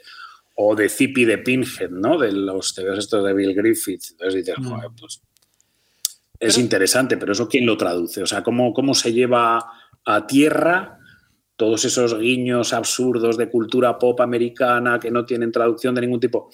Entonces, bueno, hay como unos libros que te apetecería publicar, pero que tiene pinta de que se vayan a, diluir, o algunos mangas alternativos, pero que ves, yo qué sé, que son unas series de 40 volúmenes. Entonces dices, joder, eso, ese nivel de gamberrada en un libro lo puedes colocar, pero esas series, yo que sé, de Mangataro, que son es una barbaridad y tal, pero claro, dices, no va, no va a ser viable, ¿no? Por el, claro. Pero bueno, no, ya te digo, no hay ningún plan, es así de, de, de sencillo, es un es el rollo como un fanzine, una cosa de dices, mm. bueno, pues sacamos este número y el siguiente tal, y si de repente, pues nos equivocamos mucho con dos o tres libros, pues se hunde, se cierra y a otra cosa. O sea, es todo muy, es muy casero, entonces no hay, pues no hay planes de tal, ni quiero ser más grande, ni tener más líos de los que ya tengo, ni no, hacer libros que estén bien, divertirnos, vernos, hacer alguna fiesta de presentación y tal. Es el, es el capítulo de la contracultura este, porque como que las editoriales y la, la gente que, que, entrevistamos es como que no, bueno, nos gustaría futuro, que no, bueno, si cierra, cierra, como este, la primera vez que sale. Bueno, pero es que al final es que es eso, ¿no? O sea, vas haciendo claro. TVOs que te gustan y en alguno te equivocarás. Y si te equivocas tres o cuatro veces seguidas, pues, sí, pues ya sí, se ha acabado sí. la fiesta. Es, es, ponerse claro, te, te, te pones una, una, roca al cuello y te caes al mar. Ahora, qué curioso lo que me decías, por ejemplo, de Gary Panther o Griffith. Porque siento yo, esto capaz es una percepción, vos me lo podrás decir mejor, Ata. em, ustedes hoy son sinónimo eh, en Iberoamérica de Benjamin Marra, una persona que incluso ustedes le publicaron el, li- el libro de historias cortas, eh, ah, El sangre American- americana. Sangre Americana, American Blood, que, que es un libro que particularmente está lleno, pero recontra lleno de expresiones que son recontra gringas, tipo eh, cosas de que tuve que googlear para saber de qué hablaba, no ya ni siquiera algo más muy básico, tipo la, la historia de la periodista, que es una mina de clase. Maureen Dow, de Maureen estas, sí, Dow. eso es muy raro. Yo no, no veo CNN, no sé quién es. Em, ¿cómo, cómo? A ver, yo también digo por qué lo siento como un hit, porque digo, editaron, est- están al, casi al día, si no al día 100% de la carrera de, del artista, lo cual es más que meritorio para una, una editorial que se autopercibe como más que chica. Sí, o sea, lo de Benjamin Marra fue muy raro. Hay una librería en Barcelona de fanzines que se llama Fat Bottom Books y hace, pues, X años, no me acuerdo, una de las primeras veces que iba, pues estaban ahí Nico y su chica y bueno, y hablando con ellos, oye, ¿qué es lo que os ha llegado así más curioso tal? Y habían traído de, de la Comic Con de San Diego, habían ido unos amigos suyos, que eran los que iban la editorial de Entre Comics, que uno de ellos ahora está en Fulgencio Pimentel, bueno, habían ido y tal, y habían comprado fanzines, cosas varias y tal para tener en la tienda. Y habían comprado los tebeitos de grapa de Benjamin Marra, de pues es los del Gangsta Rap Post, lo de Maureen Dow, del de Lincoln Washington y alguno de, del Night Business. Bueno, pues mm, joder, me los llevé, me pareció una cosa maravillosa, tal, precioso, tal. En ese momento yo hacía también un programilla de radio, aproveché para entrevistarle y conocerle un poco más y tal. Y, y nada, y le propuse eso, armar el, el Sangre Americana. Todavía no había publicado con Fantagraphics nada. O sea, de hecho, o sea, los primeros editores de Benjamin Marra fuimos nosotros Sí, con el. Sangre Americana. Increíble, claro, porque eran cuando sacaban, claro, en revistas, ellos todavía, claro, Claro, hacía sus, libro. sus grapitas estas y entonces nosotros empezamos a hacer, o sea, hicimos el Sangre Americana y en el momento que estábamos por publicar Sangre Americana fue cuando él vendió a Fantagraphics la historia esta de Homewood, que es lo que nosotros publicamos aquí, el CAU, Cau, la gente. ¿cómo es? Comando no, Comando unipersonal, antiter- antiterrorista unipersonal, sí, sí. Comando antiterrorista unipersonal. Entonces justo fue en ese momento cuando Marra vendió a, a Fantagraphics eh, ese cómic. Entonces aprovechamos para meter un anuncio en el Sangre Americana que nos gustaba también que tuviera ese aspecto como de fanzine raro, con publicidad metida ahí en medio y tal. Y bueno, y con Marra también tuvimos la suerte esa de que se vino una semana o así por España, hicimos una tournée con él, así hicimos como medio colegueo y tal. Y hemos ido publicando, bueno, pues las cosas que, que iba haciendo Marra. Y con el Feast of Jesus, este, estuvimos hablando con él y decía que la editorial, que eran los, los Images, creo que es Sí, Image, Image, con Eran unos- Sí, sí. que eran unos liantes, que no nos juntáramos con ellos, que prefería no publicarlo en castellano, que tal. Digo, bueno, pues nada, pues si tú no quieres, bueno, voy a, voy a ir yo con, a complicarte la vida con eso. Y nada, y ahora también, es que también me gusta que sean los TVOs de Marra, que sean guion y dibujo suyo, ¿no? Que el Feast of Jesus luego no era... el- bueno, el Jesus Freak se llamaba, no era Feast of Jesus Jesus, Freak, Jesus claro. Freak. Feast of Sí, Jesus es una, es por- una película, corto aquí muy gracioso. Eh, Es pues eso, por y luego ahora está también con otro con otro TVO largo que está haciendo con otros guionistas que yo le he diseñado la cabecera y la portada que se llama, ¿cómo se llama? Qué mala cabeza tengo. Bueno, es de un rollo de una secta así medio satánica y tal, los... eh, Come One- bueno, no me acuerdo. Come One Disciples, los discípulos. Eh, se llama Los Discípulos. Y tampoco tengo sensación de que lo vayamos a publicar nosotros, porque se abre un poco como para otro lado. O sea, creo que, que Marra cuando hace su guion y su dibujo y tal, pues es como más... Tiene un nivel de ironía que luego no está cuando trabaja con otros, ¿no? O sea, que el, el vacile loco ese que se mete, que es como, "¿Pero ¿y esto? O sea, que yo que sé, a él le dices tarantiniano y no le gusta, ¿no? Pues le parece como que es otro rollo.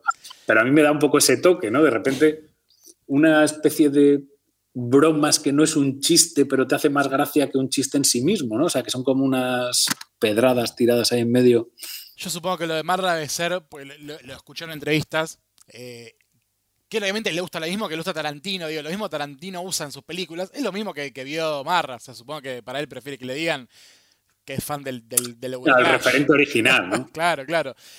Ah, claro, igual yo supongo, ¿no? Volviendo un poco a este tema de negociación que contabas. eh, una cosa es hablar cara a cara con el artista, que aparte es. Negocias con una sola persona, digo, ya si metes eh, al otro, a un guionista o a varios guionistas, debe ser ya más complicado. Eso también debe ser más lento eh, la negociación, supongo. Bueno, con los autores sean del o guionistas, tal, todo es más o menos sencillo porque hay, igual que en nuestro caso, hay un componente romántico de querer sacar el, el proyecto adelante. Y cuando entras con la gestión a través de agentes o editores de verdad o tal, en el que tienen mucho más presente el componente económico y de rentabilidades del, del negocio, pues es más, es más complejo todo porque te encuentras más trabas en ese sentido. Pero bueno, al final es no deja de ser la parte fea del, del trabajo, ¿no? Sí, bueno, creo que el, el problema más grande que, que tienen, incluso siendo algo chicos, es que cuando te llevas una decepción, pesa, ¿no? Digo, o sea, pe- perder, perder un libro que, que querías publicar debe ser duro, por más mínimo que te lo quieras tomar. Bueno, yo, o sea, para mí es el. O sea, hay como una.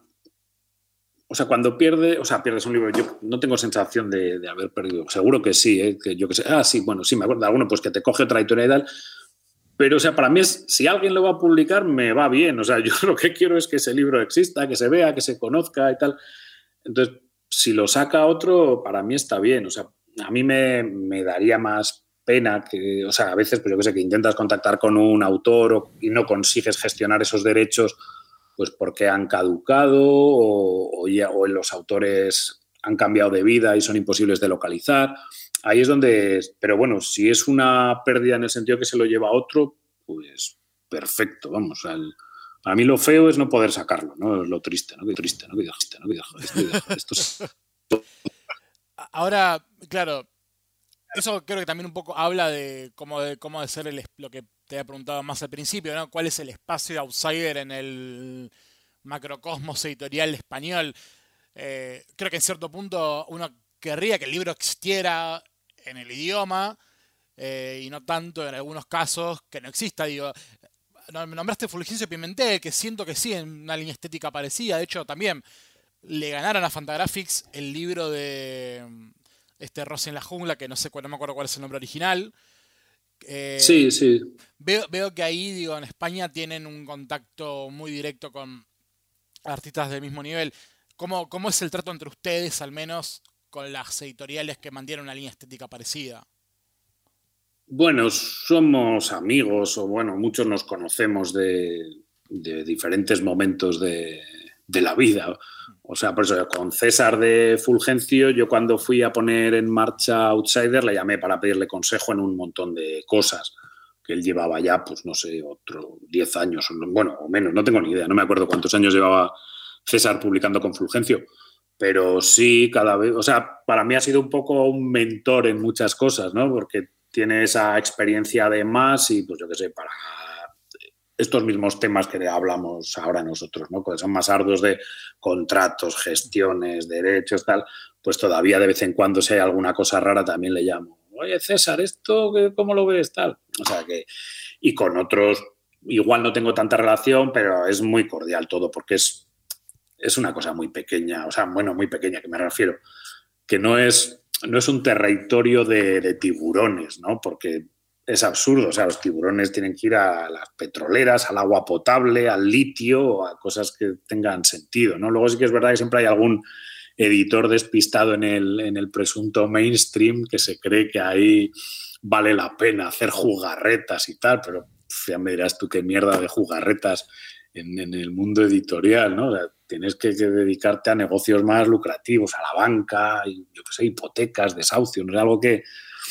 que te pueda dar más, si eres mala persona, mejor estar en ese gremio. Entonces, por lo menos entre los editores de cómics así españoles, razonablemente fuera del, de la corriente oficial, pues hay muy buena relación, vamos. O eso me creo yo. bueno, creo que también un, poco para que se sostenga ese mercado independiente, ¿no? Lo ideal siempre va a ser eso, digo, que entre, entre los pares la, la onda persista, porque digo, ustedes capaz quedan como excluidos justamente, ¿no? De eventos oficiales, todo, todo lo que uno pueda creer, ¿no? Digo, eh, Panini, SC, mm, Norma, Editorial, Planeta, digo, eh, si los gigantes que un poco asfixian a los que están más abajo, si los de abajo un poco no se apoyan entre ellos, claro, queda, queda como un páramo desierto donde directamente no existe ninguno. Sí, sí, supongo que se da eso de una manera inconsciente, ¿no? O sea, que no es tanto que haya un nivel de asociación y tal, pero sí que hay como... Hablo de mi caso, luego no sé, igual hay otros que no tal, pero por ejemplo con los Astiberri también pues hay muy buena relación. Yo tam, bueno, yo creo que los conocí, bueno, por un libro que publiqué con ellos, con otros amigos y tal.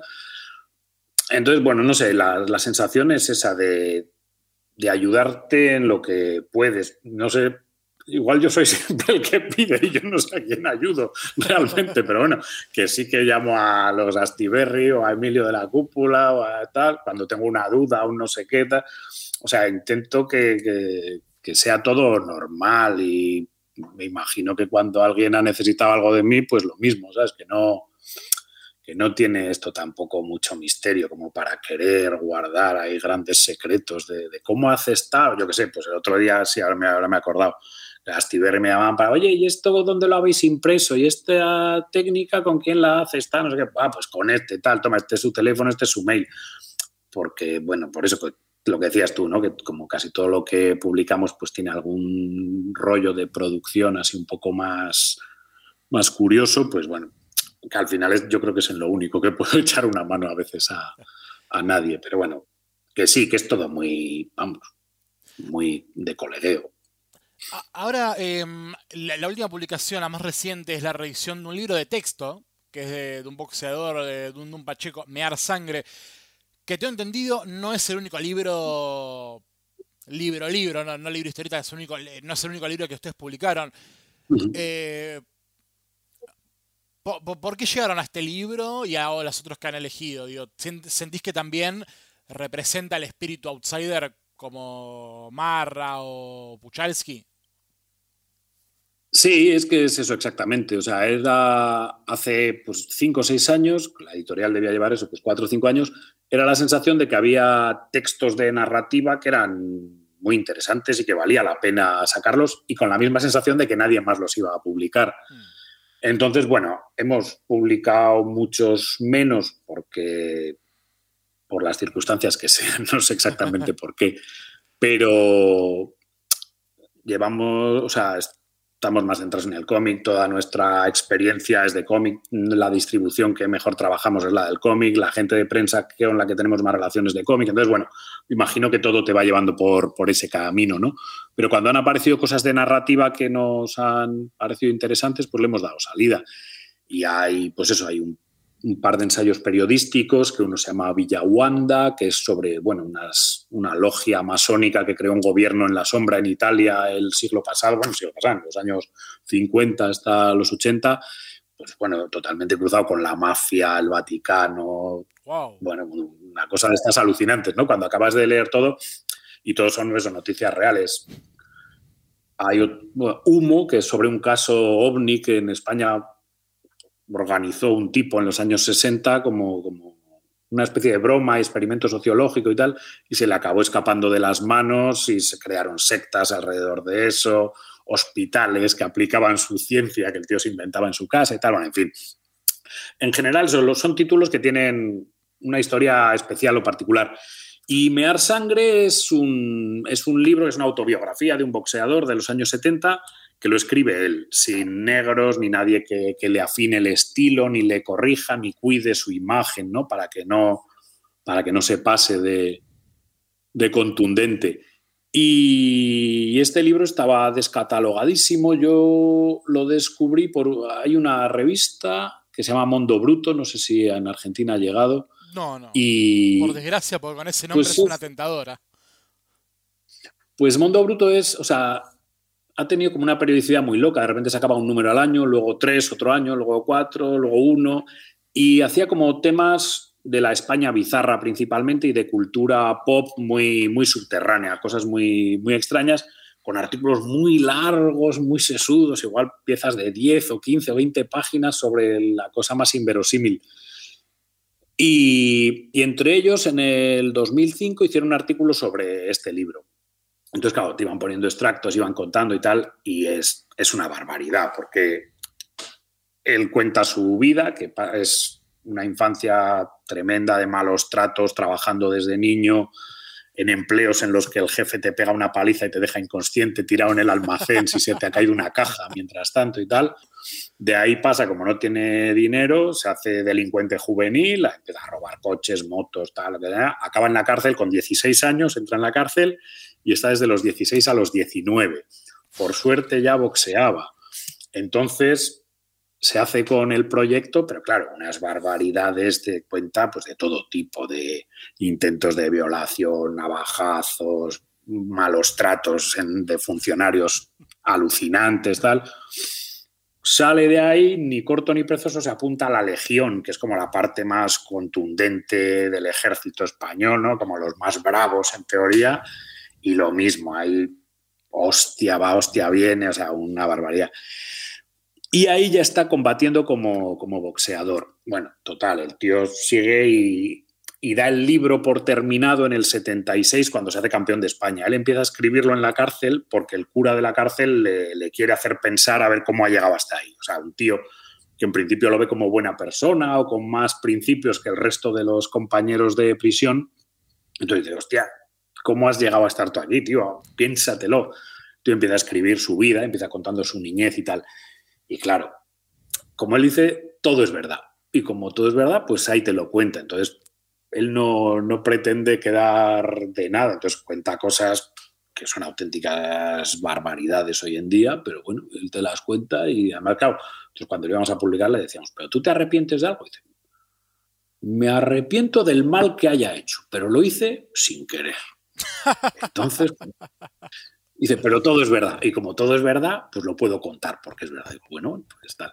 Y ya te digo, ese, libro es bestial. Es bestial porque eso, a día de hoy nadie se presenta con esa desnudez, ni nadie escribe sin que haya otro detrás afinándolo. Entonces, claro, tiene ese rollo de, de narrador intuitivo, o sea, como de alguien que no ha escrito nunca y que tampoco es que haya leído muchísimo y te lo va contando y como lo que te está contando es algo que por suerte ni lo has visto ni lo has vivido y Dios quiera que no te toque ni de cerca, claro. es, es de una crudeza tremenda. Wow, o sea, busqué cuando me enteré de quién era, eh, no, no, sabía que era tan, tan, tan, tan interesante la, la, vida, la verdad. una, una, figura bastante particular. Eh, para ir cerrando, nada, también volviendo un poco a la pregunta personal, en cierta manera, eh, mirando hacia, atrás un poco, y no sé si hay una cierta mirada hacia adelante de tu parte con Outsider, digo, ¿cómo, ¿cómo ves hoy a la editorial todo lo que pasó y cómo te imaginabas que hasta hacia dónde más podría llegar a futuro?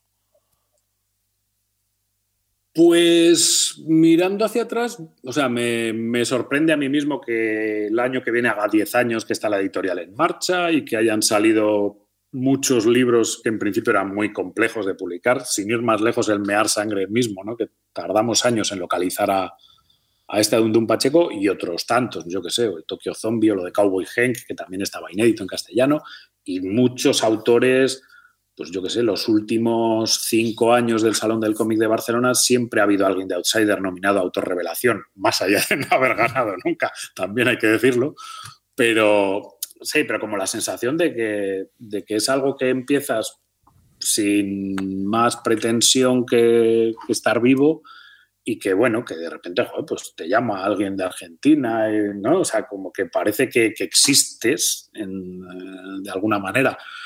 Y la proyección hacia adelante, pues es muy incierta en la medida que, que la sensación es que tampoco quieres, bueno, no es que no quieras, ¿no? Pero la sensación es que los productos con los que estás cómodo defendiéndolos y llevándolos a cabo no acaban de ser lo que encaja en, el, en el consumo oficial, con lo cual la sensación de que, de que esto, si es algo, va a ser lo que es. O sea, que no vas a llegar a, a crecer mucho más, ni a... O sea, porque eso, o sea, dices, una versión cinematográfica, no sé qué, no hay capacidad para abordar ese proyecto. Hacer una sección de videojuegos, no hay capacidad de... Entonces, es, es lo que es. Entonces, sacar eso, media docena de libros al año, que estén lo mejor posible, tratar de acertar, seguir medio coherente con lo que piensas y lo que quieres hacer y funcionar ahí, porque no, no tengo la sensación de que haya un, Harry Potter que, que, vaya a cambiar la vida de la editorial, ¿no? Que de repente, porque no quiero a Harry Potter. O sea, porque no es, no es mi vida, no es mi mundo y no lo siento así. Entonces, pues esa es un poco la sensación. Es como que, bueno, que estará vivo algún año más o lo que funcione o tal. No hay, no hay como una perspectiva así de, de vamos a invadir Polonia ni nada por el estilo. Excelente. Eh, ahora para cerrar, sí, sí, digo, obviamente como hombre de grandes batallas, como has contado, editoriales, si tenés algún consejo para darle a aquel que, no sé, capaz, enganchado por, por tu manera de contarle, quieras aconsejar a algún alguien que a futuro, no sabemos, se pueda convertir en un editor de, de este tipo de material, ¿no? Bueno, o sea, yo creo que eh, como consejo a, cualquiera que quiera hacer una editorial es, es tener muchos amigos. O sea, al final solo es muy complicado sacar adelante un proyecto. Entonces, pues sí, intentar eso, que todo venga de una mínima trayectoria, ¿no? En la que tenga relación con dibujantes, con impresores, con otros editores, con gente que, que se dedica a la, a la difusión y, al, y, al, y, a la prensa y tal, ¿no? Porque, y luego, bueno, ya lógicamente cada uno pues tendrá su criterio y su voluntad, ¿no? Pero el, el tener clarísimo que es, es, imposible sacar nada adelante tú solo y que, y que la gente y hacer equipo es, aparte de ser mucho más entretenido y mucho más enriquecedor, es lo que te va a posibilitar ponerlo en marcha, porque tú llegas a donde llegas, entonces, pues, y solo te retroalimentas de ti mismo, porque además es eso, como es inevitablemente es un proyecto pequeño, pues no tienes como mucha gente en tu inexistente oficina con la que debatir, ¿no? Entonces, pues más te vale tener así como un grupo de, de afines con los que contrastar o pedir opinión o, chequear o bueno, eh, y básicamente eso y luego ya todo lo demás, pues me imagino que da para, para hablar más y dar un, un aburrimiento a la gente que no se merece. eh, Juan, eh, muchísimas gracias por, por, tu tiempo, gracias por, por atendernos. Eh, y nada, queda, quedaremos en contacto para, para, futuras conversaciones. Pues muchísimas gracias a vosotros, un placer y una charla muy entretenida. Lo mismo digo. Y bueno, esto, este podcast obviamente sigue en el bloque que viene. Bueno, quédense que en escasos segundos Volvemos con ustedes.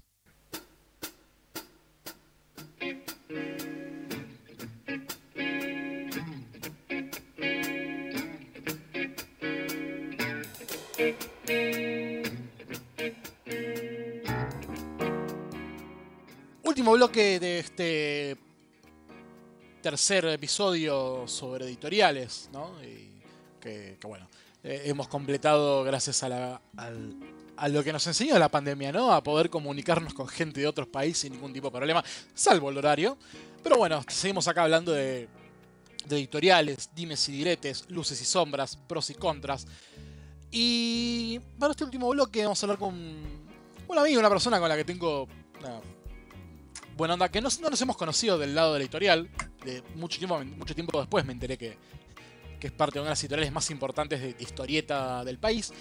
Eh, ya hemos hablado, recuerdan, cuando hablamos con Javi Hildebrand sobre editorial, sobre editar, historieta argentina. Pero esta vamos a hablar con. Vamos a hablar sobre eh, editar licencias. Y tenemos la suerte de hablar con uno de los editores. Eh, después, si quiere, nos dirá cuál es su función más concreta. Pero bueno, en el, organigrama de Ibrea Argentina figura como editor. Federico Muso, Fede, ¿cómo estás? ¿Qué tal, Gonzalo? ¿Cómo van? Bien, eh, Fede, como bien dije, vos eh, trabajás en Iberia, figuras como editor. eh, ¿Cuál sería como, cuál es tu, tu función puntual en, en, en Iberia hoy por hoy? Eh, y soy un poco comodín, pero principalmente en lo que estoy es en el área de corrección, donde no solo nos dedicamos a, a corregir todos los mangas que salen, sino también hablamos con los traductores para cuáles son los criterios a seguir, qué cosas mejorar de tomo a tomo. Eh, decidimos, por ejemplo, la- las nomenclaturas a la hora de, nombrar personajes que tienen distintas, distintas maneras de, escribirse en castellano, mejor dicho, de escribirse en romanshi, lo- los nombres originales japoneses. Después ahora, como creció un montón, creció un montón el laburo, también se sumaron varios correctores nuevos y con ellos también se eh, hay que hacer toda una parte de, entrenamiento y aprendizaje de ver qué, qué tienen que considerar prioritario a la hora de, de editar las cosas para que quede bien, para que quede gracioso, llegado el caso, que sea algo cómico, para que quede prolijo. Y después lo que es eh, laburo de, de editor formal, si querés, a veces yo propongo series, ten- tenemos que echarle el ojo a esta o tenemos que, que buscar tal autor, tal, tal manga en especial, pero eso siempre es desde más un punto de, de opinólogo. Por lo general yo tengo trato diario con Juan y Quiroga, que es otro, él vendría a ser el capo del área de edición, y yo por lo general le digo a él, Juan, y tenemos que estar atentos a esto, que no se nos escape tal otra, y él sí tiene más trato, trato diario con Leandro, el jefazo, y suele ser por, por lo general el que, el que filtra mis, mis propuestas que van desde lo, lo lógico, muchas cosas que dije se, se terminaron publicando, a lo delirante, cosas que sabe que, que quiero leer yo y no mucha gente más. A ver, esto es interesante. Obviamente vamos a hablar de cosas de Ibrea más históricas, eh, un poco, bueno, tu visión como del lado corrector. Pero es interesante lo que decís, esta cosa de, si se quiere, falta de un mejor término, de cazatalentos. ¿Qué, mm, qué, qué- qué es lo que vos ves o qué mejor dicho, qué ves en un manga que podés decir esto sirve, esto no?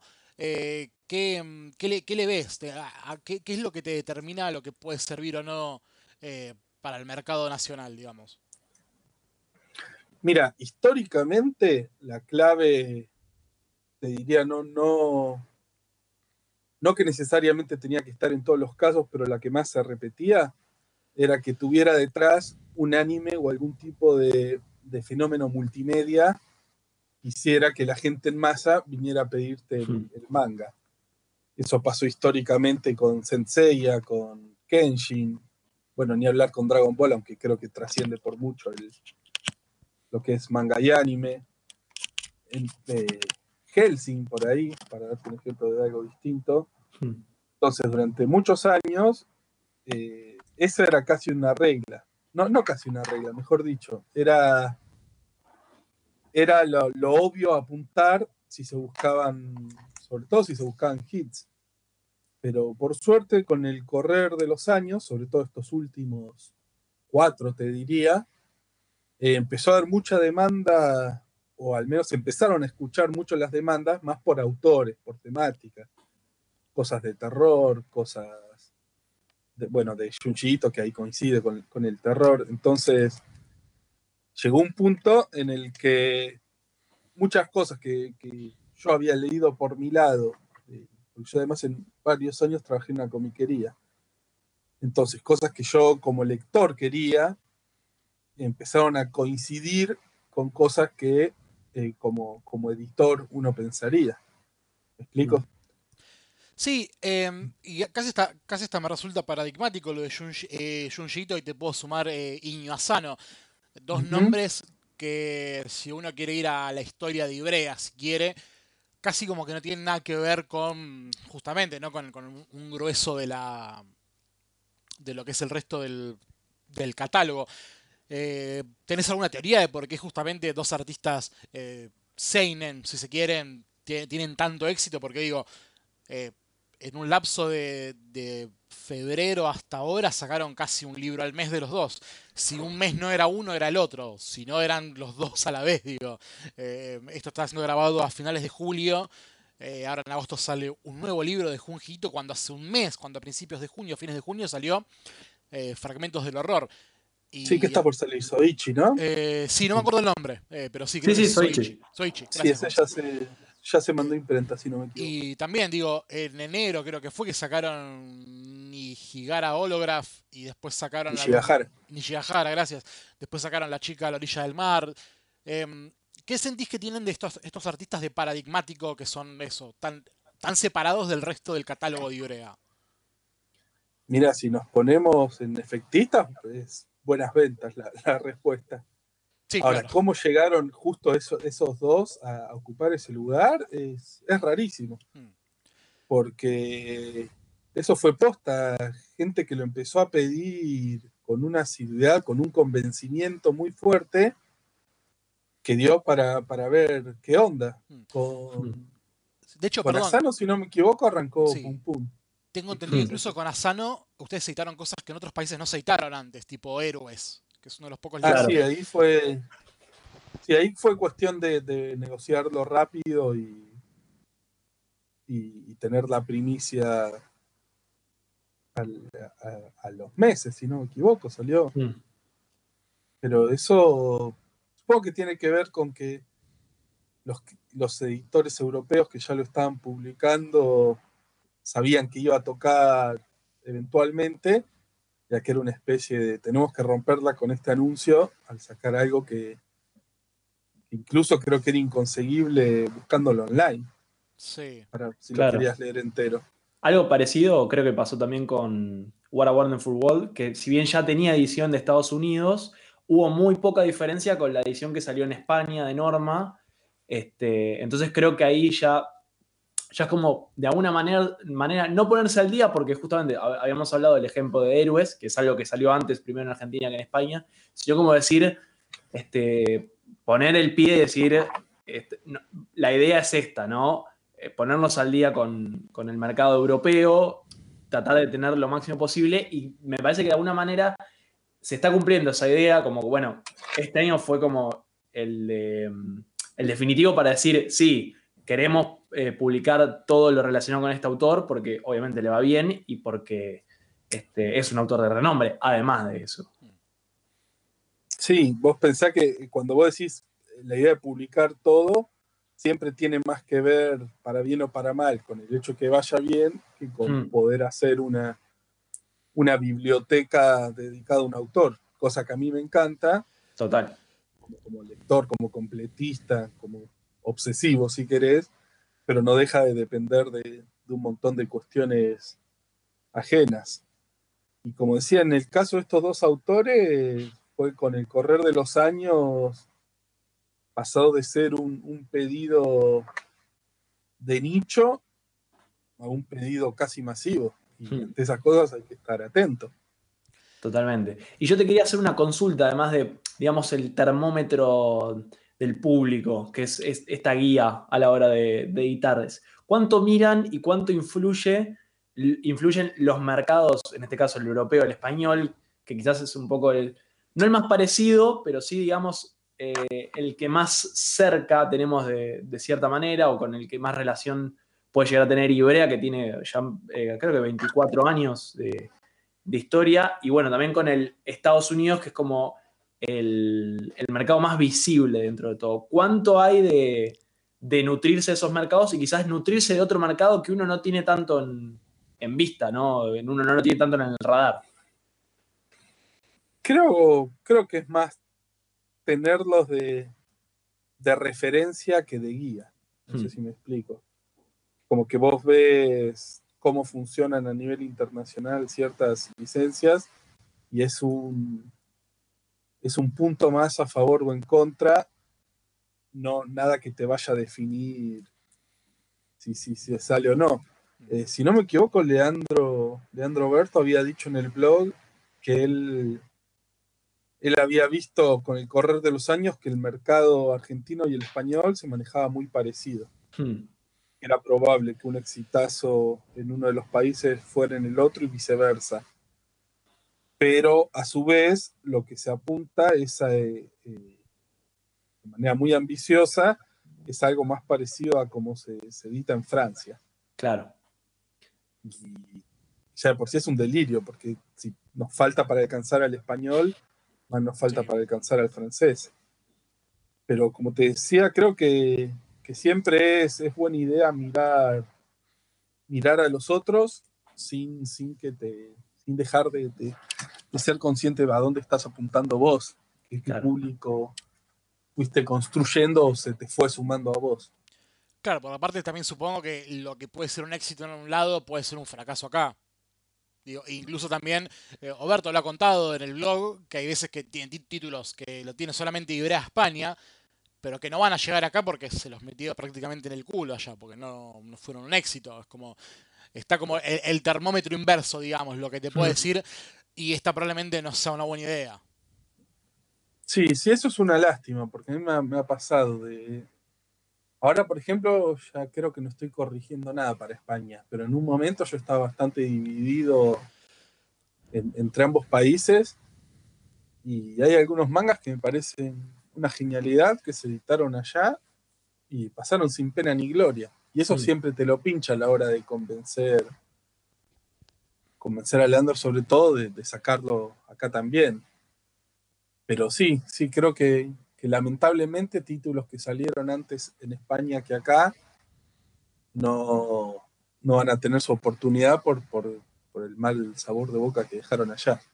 De todos modos, ahora es mucho más común que a la hora de apuntar series nuevas, ya desde un principio se, se piense en ambos países que primero en uno y después ver, y ver qué onda para probar en el otro.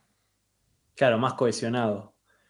Claro, Yo te sí. que- quería hacerte una pregunta también, ca- capaz más a lo personal, ¿no? Pero que tiene que ver con un poco de, del mercado y tu rol como editor. ¿Podrías nombrar quizás o, o decir que tu aporte en cierta serie o cierta, cierta sugerencia dijiste, bueno, un éxito quizás para la editorial y dijiste, bueno, acá el, el poroto, digamos, lo puse yo, o parte o capaz gran parte del mérito de, de editar una serie y que sea un éxito tanto en Argentina como en España, no importa, eh, en el que hayas participado vos, digamos, que puedas de alguna manera adjudicártelo. Mm, tendría que ser como muy, muy, muy optimista para pensar que el éxito es mío. Pero sí me pasó de, de insistir con series durante años cuando resultaba totalmente inviable y que finalmente se diera. El caso emblemático ahí es Jojo Bizarre Adventure. Hmm.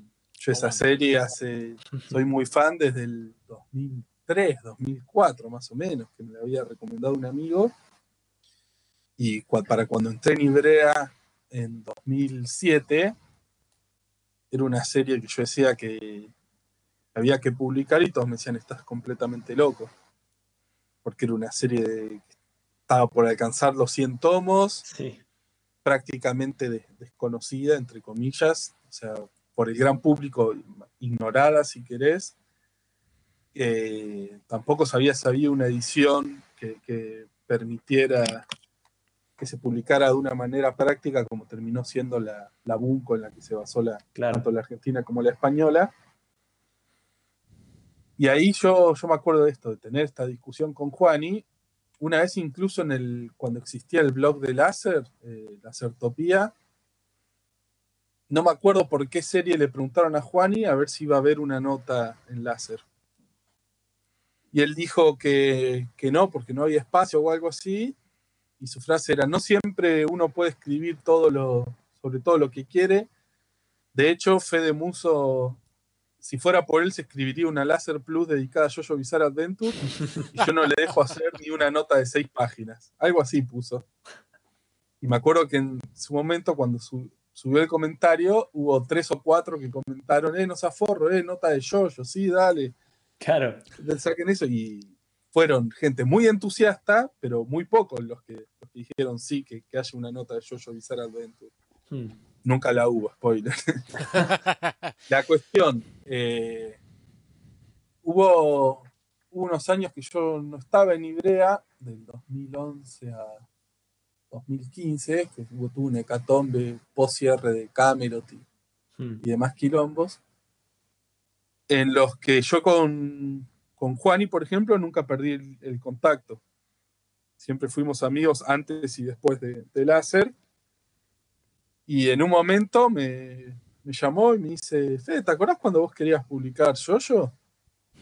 Sí, obvio, digo, viste, viste que ahora, ahora sí te la están pidiendo, ¿no? Claro. Que era algo que yo trabajando en comiquería lo, lo veía. Estamos hablando de cuando llevaba. eh, íbamos por la segunda temporada del anime, creo. que Claro, en la- 2012 se estrena la primera. Sí, ¿no? Sí, Bueno, sí. entonces, 2012, metele que estamos 2013, sí. Bueno, entonces estamos hablando de 2015, esta época. O sea que ya era un éxito comprobado yo Hmm. La cuestión es que me, me llama Juan y me dice, ¿y si, si se publicara en castellano, cómo te parece que tendría que ser? ¿Y por qué, por qué, serie, por qué serie arrancaría? ¿Y qué, qué formato te parece mejor? Empezamos a hablar un montón de cosas y eso fue uno de los... te Diría que gracias a Yoyo fue uno de los principales responsables de que yo volviera a Ibrea. Claro. Sí, porque cuando, cuando apareció la idea de, de seguir la Bunko, por ejemplo, que te reducía la cantidad de tomos Mm. un montón, por esto de tener más páginas por tomo. Y ahí, digamos, ahí fue mi granito de arena el decirle a Juan y sí, sin duda hay que sacar yo sí para España y para Argentina, sí, to- todo sí decía yo. Claro.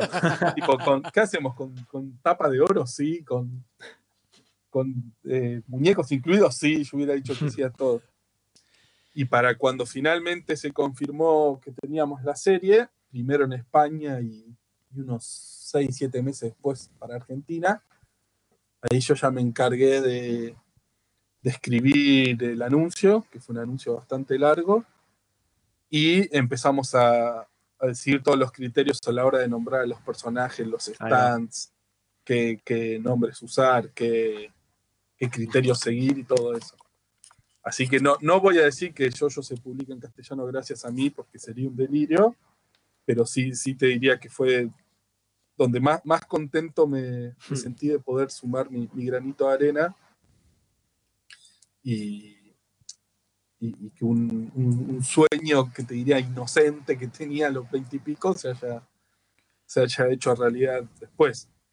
Porque Claro. además, con, con esto ya corto, eh, cuando Juani me decía, cuando yo le decía a Juani de, de sacar yo, yo le decía, no, imposible, olvídate, jamás va a pasar. Y otras frases motivacionales del estilo. en cierta manera, él tenía razón. Si las cosas hubieran seguido como eran en ese momento, o sea, una serie relativamente eh, de culto, Hmm. digamos, con, con fans muy, muy enganchados, pero, pero que no eran tantos. Si, si no hubiera salido el anime, más los videojuegos que igual ya venían saliendo, más un montón de cosas que hicieron explotar Jojo a nivel mundial en, en los países que no había explotado, ¿no? Porque países como Italia o, o Francia ya era un éxito hacía décadas.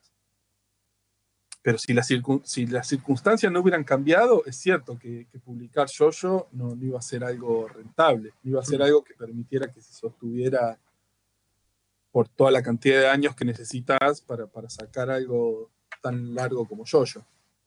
No sé si me explico. Sí, y que sigue y no sabemos cuándo va a terminar. Eh, No, no. hace, ya- po- hace poquito hubo una noticia medio, medio, medio capaz Sí, clickbait. Que, pero en- bueno. que en agosto septiembre termina Jojoleón y que no, sabe. sabemos qué pasa a futuro. ¿Qué sé yo? Pero- no, ahí es todo, todo parte de la rumorología. Claro.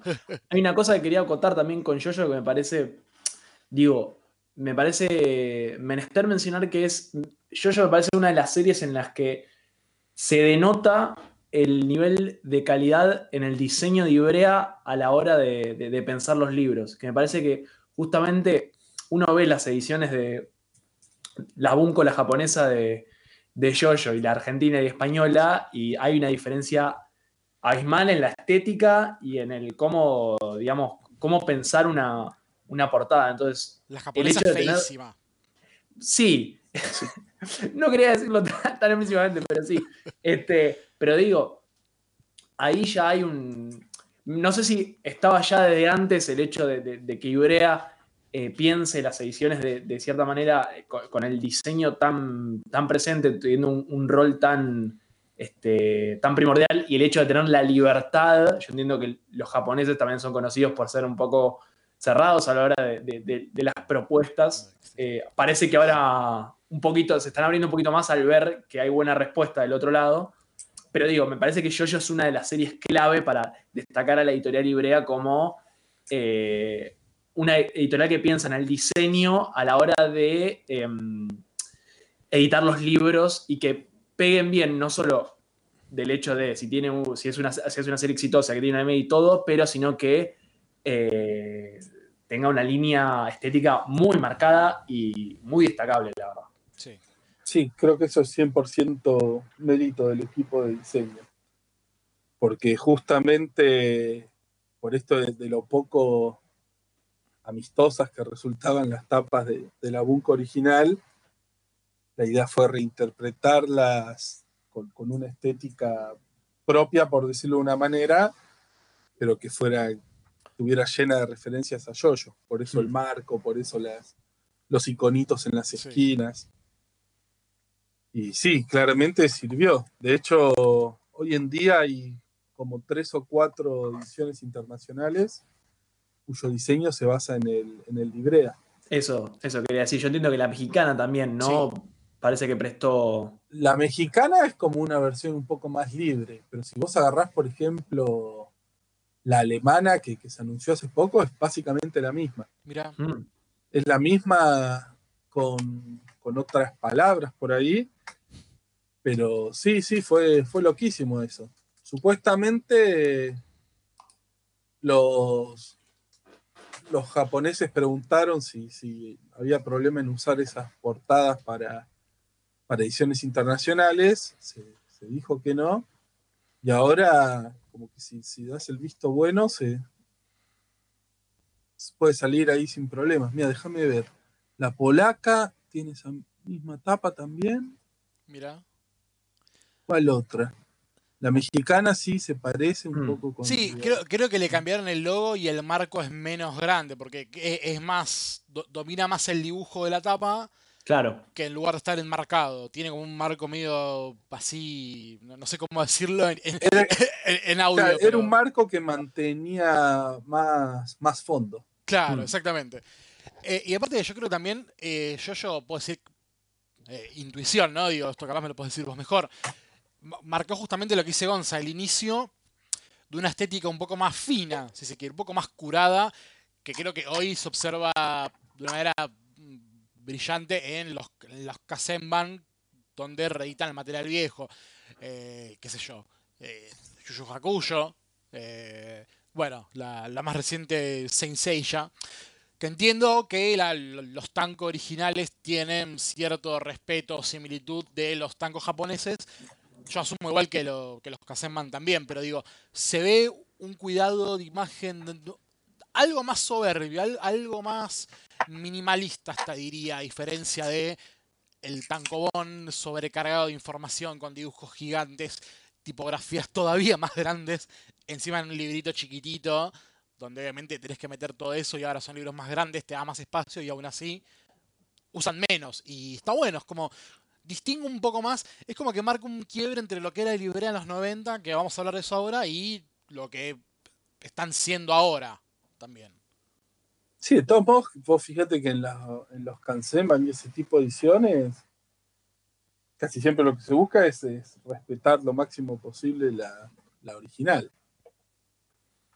O sea, en el caso de Jojo se buscó, eh, ¿cómo se dice? Se buscó adrede alejarse de lo que eran esas tapas que se pasaban de sobria. Pero después, muchas de esas portadas más, más chetas, si querés, que decís de ahora, creo que es que, que tienen esto de seguir mucho el japonés y sí a nivel por ahí impresión se está notando lo que decís Sí.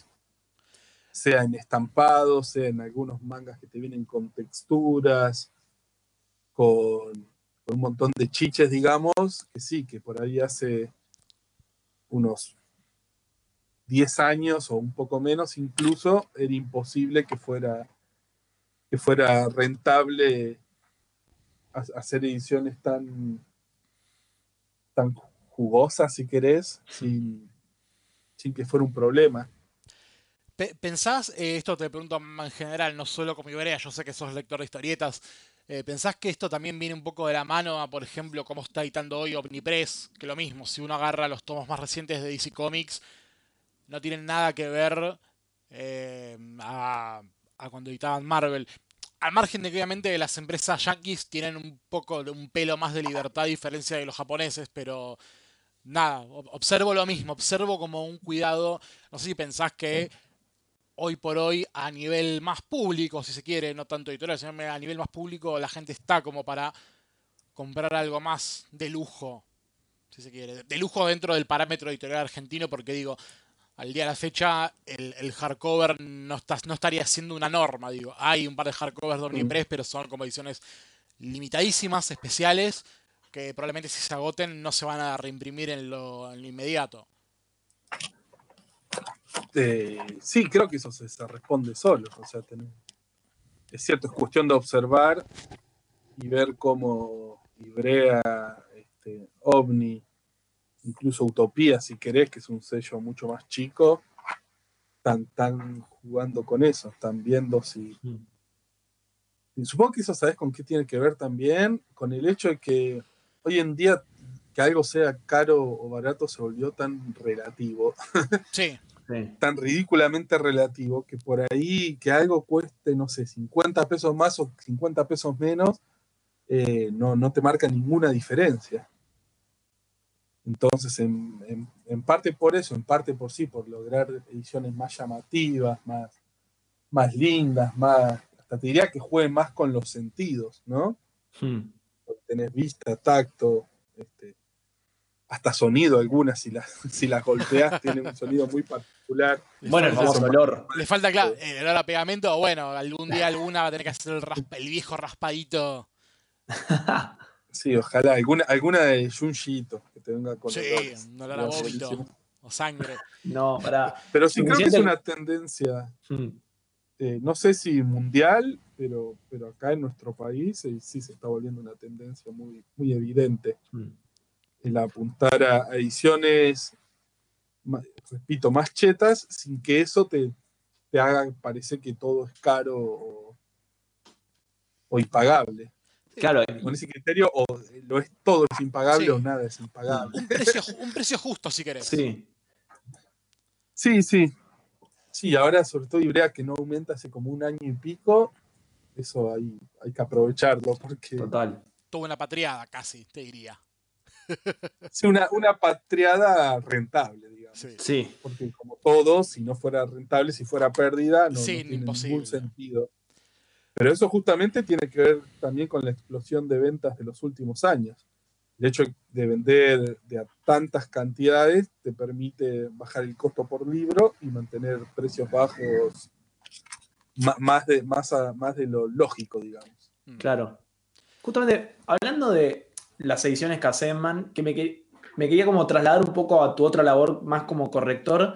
Justamente el ejemplo de la Kansenman de, de Seiya viene con una, una vuelta de tuerca más allá de que, de que con Dragon Ball y con Yu Hakusho pasó de que hubo una actualización de, de la traducción y de, de- de los términos que se, usa, que se usaban en ese momento. En Seiya pasó Mm. algo eh, particular que es el tema del cambiar las, eh, la nomenclatura de llamar a los caballeros santos más eh, siendo más respetuosos de, de- de la edición japonesa, ¿no? Eh, en vez de armaduras, cloth y todo eso. No sé si a vos te tocó participar de, la corrección de esos tomos o si tuviste alguna experiencia con algo similar. Este, ¿Cómo fue ayornarse con eso? Como decir, bueno, este, de alguna manera borrón y cuenta nueva y a partir de ahora es, este, siguen algunas reglas, pero el criterio es nuevo. ¿Cómo fue tu experiencia con eso y si te tocó con alguna una edición similar? Me tocó justamente con Senseiya, porque Bien. esa la, la corregí yo. Y de hecho, eh, para la reedición de Seiya en, en Skype, que es donde nos solemos manejar para, para hablar los de Ibrea, armamos un grupo específico de Senseiya con Cintia Ashdignac se, se pronuncia si no me equivoco, que es la, la diseñadora y la fan número uno de Seiya de, de la editorial seguro y te diría que del país también. Todo un sueño. Sí, Para sí, ella, ella para está, ella, está supongo. Claro. contentísima y se nota por el, el laburazo que se manda. Y por ejemplo, en el grupo de Seiya, que somos unos cuatro o cinco, nos pusimos a discutir absolutamente todo. Los términos a usar, cómo nombrar a cada personaje, cómo poner las, las técnicas. Eh, nos pusimos a armar tips para decirle al nuevo traductor por dónde, por dónde ir, qué, qué tipo de lenguaje según el personaje, todo. Y lo que pasó de hecho con Seiya es que por lo general los editores barra correctores tenemos la palabra final a la hora de, de decidir nombres, términos y todo lo, lo que sea interno del libro, digamos. Hmm. Salvo obviamente que los japoneses te digan, este personaje tiene que salir así, esto, o sea, Claro. pero si los personajes no, si, lo, si, si eso no está explícitamente predeterminado, por lo general to- tomamos la decisión en nosotros, con Juan y a veces con, con Leandro si, si nos peleamos mucho y no nos ponemos de acuerdo. Pero en el caso de Senseiya, por ejemplo, yo le dije a Cintia, a mí, para este caso, me parece bien que la, la palabra final la tengas vos. Porque al ser, no solo es una chica que es fanática desde los 9, 10 años, sino que se leyó todo. Todo Claro. lo habido por haber, toda la, eh, sigue a Kurumada en todas las redes, sigue foros, este, tiene una página de Seiya en Argentina hace como 25 años, quizás, 20 seguro. Entonces, en ese caso, eh, yo dije, la, la- la decisión final para esto, tener la voz. Y después medio me arrepentí porque empezamos a discutir, empezamos a hablar de cómo, cómo, cómo va cada personaje. Y yo digo, no, no, esto es así. Y ella me dice, no, pero yo me, me leí la guía especial del año Claro. 98 y ahí está muy claro que la intención de Kurumada era otra y me cagó. Así que justo en ese caso sí, fue una- un laburo muy grande de, de revisión, de reinterpretación y, quedó, quedó en manos de, de- los que estamos en ese grupo. Hmm. Y última pregunta, ya más ligada a esta cuestión de la serie específicamente, ¿no? Al ser una serie, capaz que es criticada por tener un estilo de dibujo más clásico e incluso la narrativa de Kurumada es eh, muy. está muy relacionada con lo que es el Neketsu, capaz eh, un estilo de.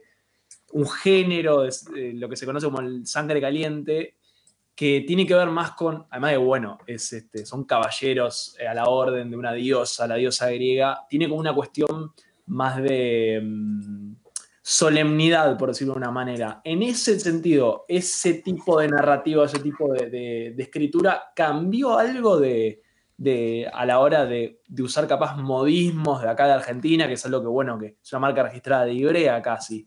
Como quizás el cuidarlo, creo que yo la, tengo, el primer tomo, ok, creo que algún, algún forro vi por ahí, no digo específicamente eso, sino digo capaz limitarlo un poco, que se vea, pero digo, hay un límite porque los personajes siguen este estilo de, de discurso, esta manera de hablar. Ah, ¿Hubo algo, hubo una influencia de eso?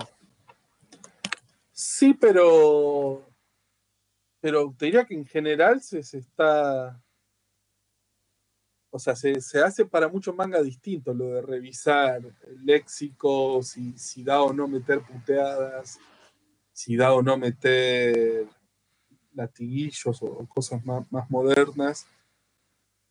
Eh, entonces, no, no es que adrede, no es que se buscó la, la- la versión vieja y se empezó a censurar. No, acá dice boludo. No, no. No, Claro. acá dice te cagaste encima, no, no es que no es que se, se lo evitó adrede, pero sí es cierto que creo que en esta versión quedaron más, más épicos, más grandilocuentes, más, más melodramáticos si querés. Y que sí, eso totalmente pega con el estilo de Kurumada. Y de hecho ni siquiera creo que es adjudicable a la época. No es que Seiya es así porque estamos hablando de, de los años 80 porque lees Next Dimension, que, que Kurumada ya lo arrancó en 2010 o por ahí, y es igual, los personajes son Claro. igual de melodramáticos, igual de, de llorones, de cómo puede ser, de... eh, yo no te diría, no sé si incluso no, no lo hace un poco adrede Kurumada. Es que yo creo- agarrarse, agarrarse a eso que, que en los 80 no nos sonaba por ahí tan, no, no voy a decir ridículo, pobre, porque no es la palabra, tan forzado, tan exagerado y ahora quizás sí. Yo creo que tiene un poco más que ver eh, con el hecho, lo que decía clásico es, me refería más a manga de los 60, dije- decía Neketsu porque yo lo que veo a la hora de leer eh, un poco el trabajo de Kurumada y los caballeros lo relaciono mucho, sobre todo también el estilo de dibujo, con las obras de Iki Kashiwara, viste, todos sufren, todo está mal, eh, Sí. bueno, disculpen, spoiler de una serie hace más de 50 años, shows como que se muere, entre comillas, después de la última pelea, o sea, está todo de- mal, todos está. sufren. Me parece que tenía que ver más por ese lado, no de los 80, sino más, más atrás todavía, por eso la referencia, ¿no? Pero bueno, sí, justamente es como decías vos, es todo más melodramático, todo más grandilocuente.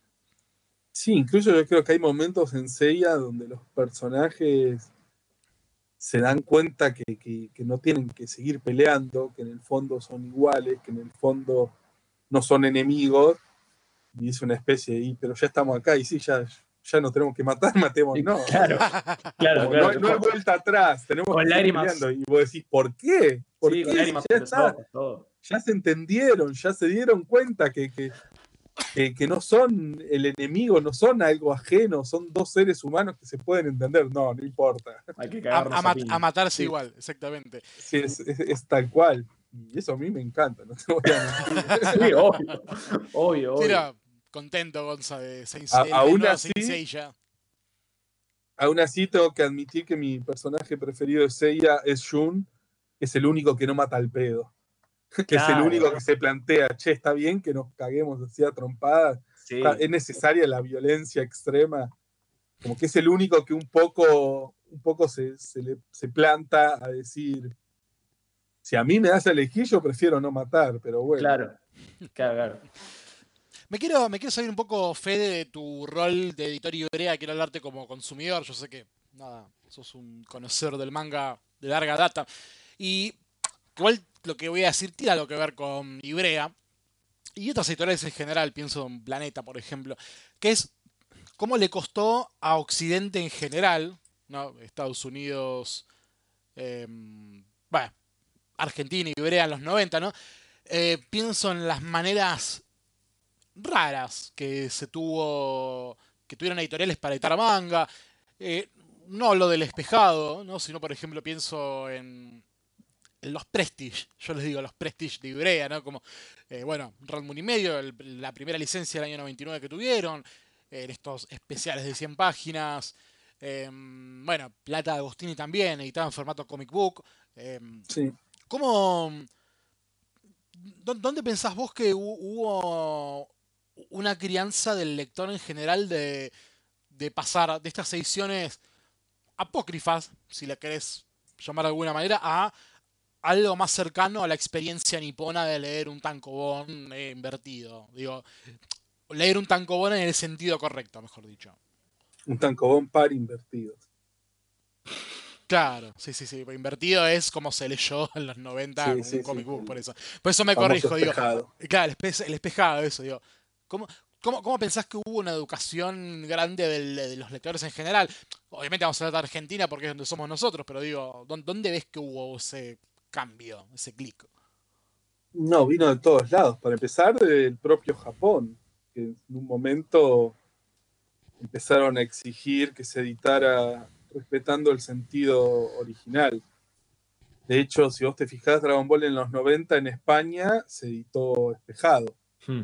Primero en revistas y después en Tankobon.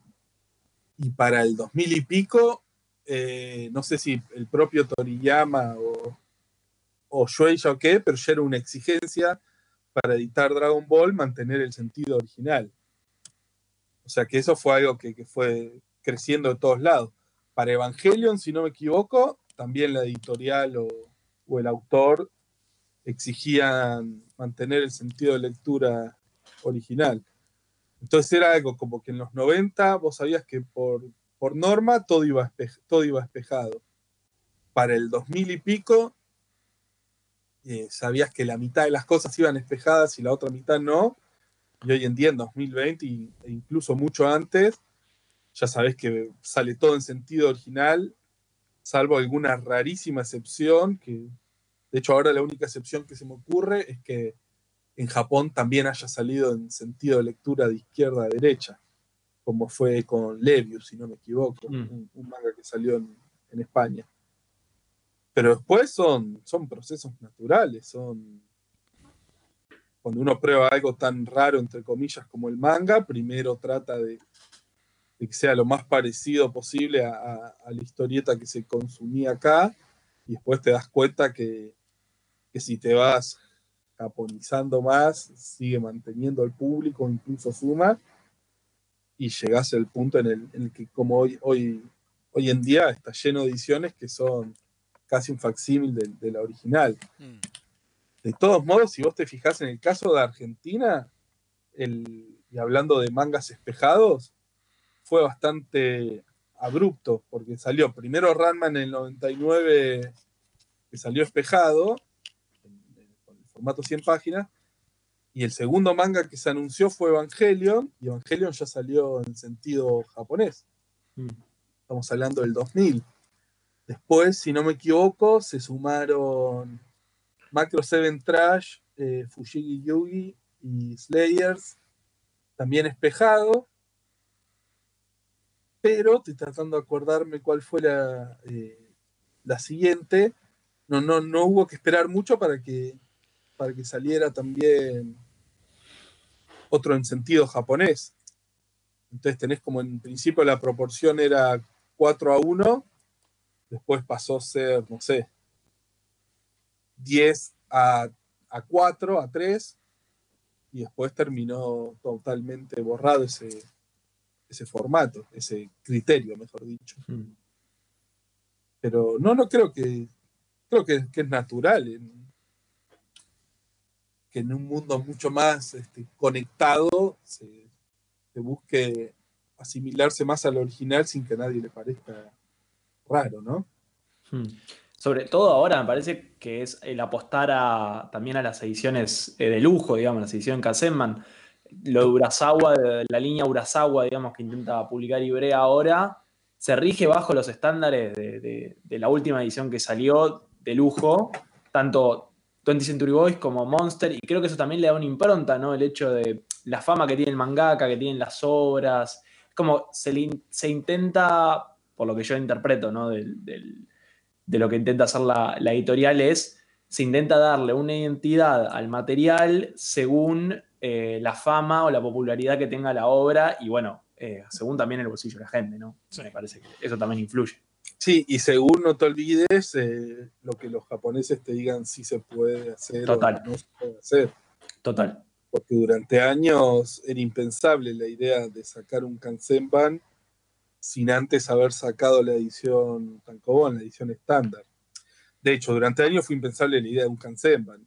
Sí, Sí. Sí, sí, Si sale, sale en, en- en tanco y gracias. Pero eso también te muestra esto, lo, lo rápido que cambia todo. O, o por ahí no rápido, porque son cosas que se tardaron 20 años en lograr. Sino una vez que están cambiando las cosas, cómo se, se va dando una tras de otra.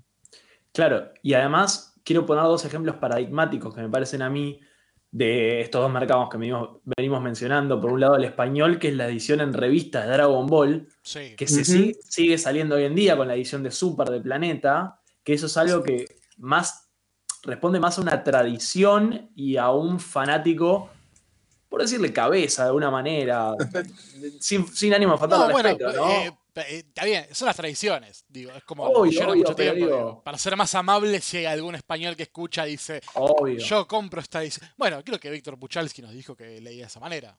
Sí, total, total. Este, y por otro lado, me parece el otro paradigma es las ediciones de Dark Horse de Berserk, que son unas ediciones que, por lo que tengo entendido yo, no salieron en Japón. Estoy hablando de la Biblia negra con el logo de Berserk en, en rojo, que son como ahora la, digamos, el- el- la forma de editar más popular Berserk en Estados Unidos, porque, bueno, desde el triste fallecimiento de Kentaro Miura, se agotaron creo que todos los tomos, y es un paradigma, es como, no pasó en, creo que no pasó en Japón, en España hubo una edición Maximum, que creo que tampoco estuvo en Japón, pero ese tipo de edición de lujo, con ese tamaño y con esa magnitud, digamos, se diferente. Tenemos como las dos versiones. La barata, la, la revistita para el mercado jap- jap- eh, español Dragon Ball y la de lujo súper que te rompe las manos del mercado yankee, que habla de otro tipo de mercado también este, más acostumbrado a lo que es, bueno, los super ómnibus, la biblioteca gigante, digo, El, el, Lo- el- el porn shelf. el porn, total. Sí, la, la que decís vos de Berserk que es hardcover 3 en 1, ¿no? Sí, sí, sí, sí, sí. Sí, justo, justo en Estados Unidos te diría que no es tan raro. O sea, son de ponerle hardcovers a, a cosas que, que ni siquiera en Japón existen.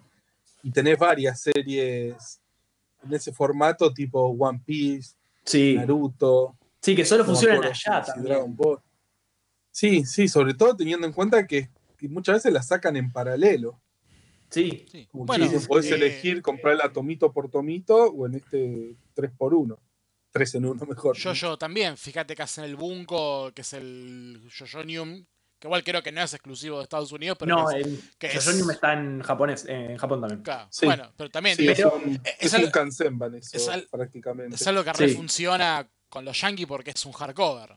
Claro, porque además la 4 y, a- y ahora va a salir la 5 también van a salir en ese formato, pero nunca salieron en Japón, nunca salieron así. Entonces están teniendo como una nueva edición, este, como exclusivamente Estados Unidos, y eso es justamente algo que pasa en ese país porque, bueno, la magnitud que tiene el Sí, mercado. con esa ¿no? masturbación gigante del- de eso, de lo de los Sí, de los la tapaduras, biblioteca sí. Sí, igual creo que la ahora la, la edición actual de Jojo es más parecida a la, a la que tenemos nosotros, salvo el, el formato. O sea, viste que la Jojo New. Sí, es igual casi- que la de Ibrea, que el va, que el Bunko. Claro, las de ahora sí, las primeras no. Si vos te agarrás el tomo 1 de New y el tomo 1 de la Bunko, no, no cortan en el mismo No, no, capítulo. claro. Ah, mira. De hecho, Claro. lo loco es que sí son la misma cantidad de tomos por saga, 3, 5, 10, Sí. pero no te cortan, no, no están igual de, de separados los capítulos por tomo. Claro, no empiezan a partir de la cuarta creo que sí. Creo que a partir de la cuarta Mira. lo que hicieron los Yankees para no tener que esperar que siga la New fue agarrar la Bunko, adaptarla al, al formato que venían usando, pero sí usar la misma división de capítulos y todo. Ahí va. Creo, no, no estoy seguro, porque el, el Yoyonium que te digo lo tuve entre manos, pero ya de, de- de los tomos posteriores no. Claro. Ahí va. Sí, me parece que sí hay como cierta correlatividad con el Bunko por la. por justamente por eso, por la duración. Es bastante similar. Eh. Diamond, Sí, sí, sí. Diamond está así, son 12 Brolis. No sé si terminaron, pero sí, sí, mismo. Me parece que sí o, o deben estar por. Está por terminar, me parece. Ah, ahí va, ahí en va. Sí que, sé que está anunciada la mm, Ventu Aureo 1 porque vi que está la tapa de todo, pero no, no, no salió todo. Este, Sí. ¿Vos tenías algo más para agregar Eh, con respecto a esto? Yo quería ya pasar a, a esto que veníamos hablando un poco fuera del aire que tenía que ver con Sí, el tema del em, el trato con las editoriales japonesas. Eh, no, vamos con eso, vamos con eso. Eh, Dale, dale. Yo, en primer lugar, capaz que quería, para el escucha, ¿no? Que está del otro lado, quería darle, po- por, lo menos de parte de, de Fede, un vistazo, como un breve resumen de qué es lo que se negocia con, con las editoriales a la hora de decir, bueno, queremos publicar esta, esta serie en el, en el mercado. Me gustaría saber qué es la propuesta, qué involucra la propuesta que, que hace Ibrea, por lo que tengo entendido, es generalmente Ibrea es la que se, digamos, la que hace el paso inicial al hecho de, de- de la negociación, no es que los japoneses la- las ofrecen, digamos, así, como diciendo, queremos que Argentina publique esto, sino que es... Ha, ha pasado, pero es rarísimo. Claro, eso justamente iba también por ese lado de la pregunta de si alguna vez pasó. Pero bueno, entiendo que involucra propuesta de diseño, propuesta de, de- de cantidad de tomos, este tipo de edición, como veníamos diciendo antes, es traducción, como, como claro está. Y, digamos, ¿qué más también involucra que, que estamos obviando por acá? El tema de el- los adelantos que hay que pagar por, por tema de royalties. ¿Cómo es ese, ese manejo con la editorial japonesa? Le- básicamente como dijiste. No. De todos modos, aclaro que, que esta es un área que obviamente yo no tengo nada que ver con lo que sea negociar con japoneses, este, salvo que justo me pregunten mi opinión por algo en particular, como pasó con Jojo. Yo lo máximo que hago es decir, estaría bueno sacar esto o no, pero jamás depende de mí. Y básicamente es como dijiste vos, se hace una propuesta a los japoneses eh, económica, tanta plata por, por tal manga, eh, hablando de adelantos también, de expectativas de venta, porque vos no es el mismo adelanto que pagás para algo que, que va a vender X que algo que va a vender X por 5. Y, y después el resto es todo, todo una cosa muy formal y muy, sobre todo supongo yo para España, muy competitiva de, de las ofertas que le llegan a los japoneses, sobre todo cuando son, son muchas, cual hay muchos motivos por los cuales los japoneses deciden dárselo a una u otra editorial. Pero básicamente es como decís, se, se tiene una propuesta de portada, se dice qué formato se va a trabajar, se dice, en nuestro caso, por ejemplo, siempre que sea para Argentina con dialecto argentino, para España con dialecto español. Y es, a esta altura es algo que ya está recontra aceitado. Hmm. Si vos te fijas hace 20 años era más, más difícil cazar a los japoneses, tirarles una propuesta que te den bola, que te contesten, ya era, ya era raro. De hecho, en los primeros Ranma, vos ves que hubo un montón de, de líos, de criterios si las zonas tenían que ir traducidas o no, los Sí. carteles. Hmm. Cambió muy de tomo a Este- tomo, me acuerdo. Exacto, era muy, muy al tuntún. O a hacer algo en un tomo y que en el sexto ya no te dejaran. Bueno, también Antes tuvi- se veía más tuvieron, sobre la marcha. tuvieron el quilombo de que quisieron editar el Radma inédito, que eran como los últimos tomos en paralelo a la, la continuación que venían. Digo, si era, Sí, el pensemos, más allá de la TV. eso, más allá de la TV, que, que sacaron un tomo y les dijeron bancá hasta llegar a ese punto, ¿no? Digo, cosas que pasan supongo cuando hay un cambio de, de organigrama. Hmm. Sí, eso fue algo muy, muy específico que justo coincidió, con- por un lado, con, con esto de, de que cambiaron los, los responsables de los derechos en Japón y lo que a uno les parecía bien, a otros no. Y por otro, acá estamos hablando de pleno corralito de 2001. Entonces no era raro que tuvieras unos planes re ambiciosos, rearmados y que vamos a hacer así, así, así, y que de golpe te quedaras en bolas y era, bueno, replanteémonos todo, cómo, cómo llegamos a fin de mes.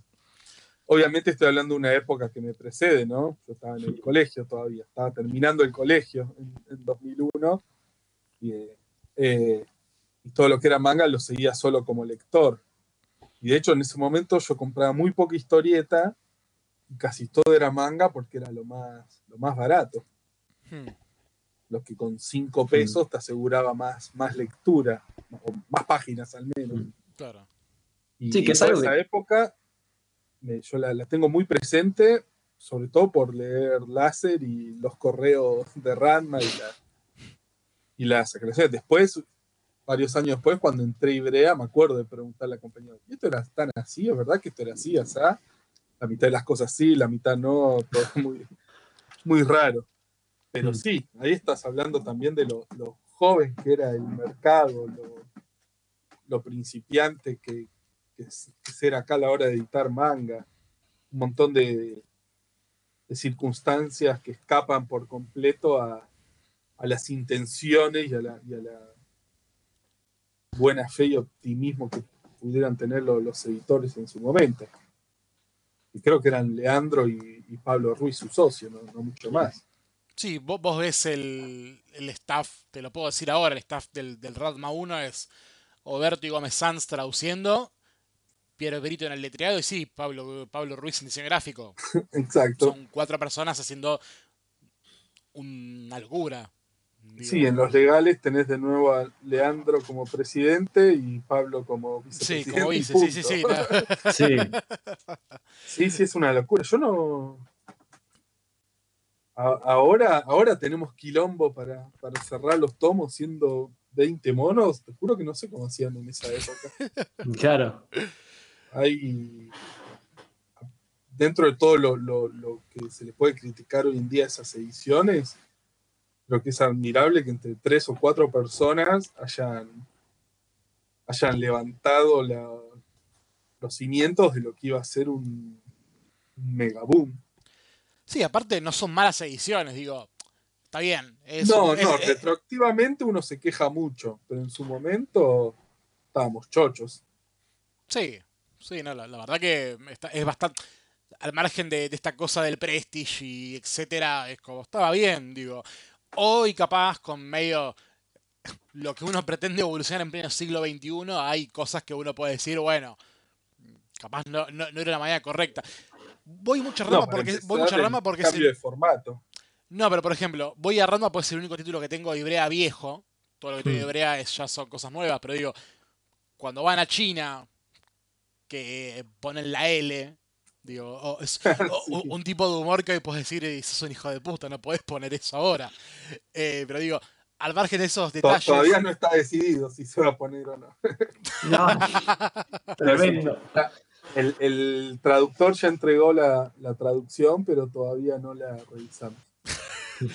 Pero digo, al margen de esos detalles, eh, era Está bien. Suena medio, medio injusto decir competente porque, bueno, no había nada de manga. Digo, la vereda enfrente estaba la nada misma, era un wasteland. Eh, aún así, eso, digo. Y creo, como- no sé si vamos a tener una pregunta más, si no tengo una para cerrar, que venía medio a mano de lo que decía antes. No, no, no, tranca, adelante. Eh, al margen de que, bueno, mm, tu, tu- tu faceta de empleado fue mucho posterior, vos después te fuiste, volviste, aún así, bueno, estuviste como lector desde el principio. Está, te, te sentís capacitado como para preguntarte una suerte de balance de cómo sentís vos que ves Ibrea hoy a 30 años ya? Casi 30 años más, menos. Eh, 97 arrancó Ibrea. 27. Y- Sí, Leandro 24. ya tenía una editorial anterior que llamaba Genu, Genux, sí, como la que sido 95-96. Sí, exacto. Eh. Pero bueno, también tengo título de Genu. por- Genux. por cierto. ¿Qué, qué, qué era? Eh, toda esa mierda, ¿no? Witchblade no me acuerdo. Me acuerdo de. Puede ser, ¿eh? Pero me acuerdo. No, Witcher de- creo que lo sacó Ibrea, o lo iban a sacar. Tengo las publicidades. Sí, por ahí. Ibrea los llegó a sacar como Ahí va. 8 o 10 tomos de, de a dos issues por tomito. Ahí- Antes de que el TP fuera, fuera el formato Claro, por claro, excelencia. la ¿no? norma. Pero bueno, eh, ¿cómo, cómo, cómo- ves eh, cómo transitó Ibrea estos casi 30 años? Eh, cambio, tuvieron cambio de formato, digo, amenazas de cierre por momentos, digo, momentos oscuros de la editorial.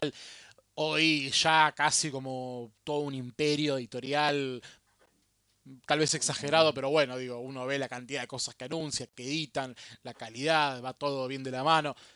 Eh, medio que Sí, la, la can- la cantidad de personas que trabajamos ahí También, también o sea, te sirve de, de parámetro. lo, lo de imperio medio que se puede ir acercando cada vez más a una realidad, pero digo, ¿cómo ves hoy? Sí, lo loco es que, Sí, que ahora es más imperio hoy, si querés, que, que no hay el monopolio que muchas veces la gente se quejó del monopolio de Ibrea. Hoy está lejísimo de ser un monopolio con, con competencia nacional e internacional, y a su vez es cuando más, más creció la editorial. sí, totalmente. ¿Cómo, cómo ves eso? ¿Cómo, ¿Cómo ves hoy todo el crecimiento que pegó Ibrea en estos años? A mí me pasan dos cosas. Por uno, me, me- estoy contentísimo, estoy muy, muy feliz de trabajar acá, es algo que, que me apasiona, me apasionó siempre y, y poder estar desde adentro, haciendo las cosas adentro, me, me parece genial. Eh, no sé si, si, es, si tiene que ver con la madurez del mercado, si tiene que ver con buenas elecciones comerciales, si es una suma, si es el factor azar. Pero cuando entré por primera vez en, en 2007, yo ni en pedo me imaginaba, me imaginaba un crecimiento así.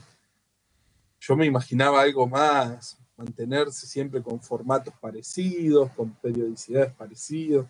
Está bien que en un principio estaba láser, ¿no? Y láser te cambiaba por completo la, la balanza de la editorial. Mm. Pero sí, yo estoy, estoy optimista y, y muy contento, aunque sea muy contento de, de aunque sea poco mi aporte visible de, de- de hacerlo. Y si querés, lo, lo, que te, lo único que te diría que como lector no me, no me gusta es el hecho de que nuevamente el 100% del catálogo sea manga. Hmm. A mí que siempre me gustó me, me echar con otras lecturas.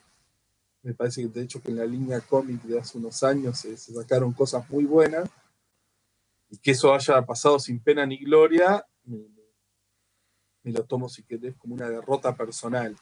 ¿Crees que es por un problema de bandera, digamos? De, ¿A qué te referís? Y que uno capaz piense en Ibrea más como en manga eh, y no tanto como historieta. Al margen de que, bueno, también eligieron títulos algo rebuscados o independientes. eh, a, a eso oído, capaz que uno esperaría otra cosa de Ibrea y capaz quedó como medio barrio para abajo la alfombra. Para el público, pienso, no tanto la editorial. Puede ser, es, es raro. Supongo que también tiene que ver con que mucha gente que, que busca títulos yankees más raros es mucho más común que los consuma en inglés o, o, o a que espere a, a la remota pos- posibilidad de que se editaran en Argentina. Y sí me pasó esto, esto desde mi faceta de, de vendedor, no sé si tendrá que ver con algo, es que me parece que es mucho más, más fácil que alguien que lee por ahí cómic yankee, lo, solamente cómic yankee, digo, lo enganches con algún manga, alguna excepción por donde entrarle, a que alguien que lee solo manga y que consume solo anime y que Hmm. compra solo merchandising de, de manga, todo dentro. Es más raro que alguien muy, muy cabeza de manga le, le logres vender otra cosa. Tiene cierto sentido desde que vos ves que la- el- por ahí el, el magnetismo narrativo de los mangas es algo muy, muy único. La Hmm. puesta en página, los diseños. Te lo digo siendo fan también de cómic yankee, cómic argentino y todo lo que quieras, ¿no? Pero creo que la propuesta estética de los mangas hace que mucha gente que, que no toque historietas hasta que agarre un manga, por ahí empieza por ahí y nunca te va a tocar otra cosa. Claro. Es muy hermético una en ese sentido. Exacto. Sí. Y es triste porque a mí me pasaba el decir a, a los pibes, mirá que si te gusta esto, podés buscar tal o cual autor, tal o cual género que te venga a enganchar. Incluso con gente que le gustan las películas de superhéroes y aún así no te compraba un cómic de superhéroes ni loco.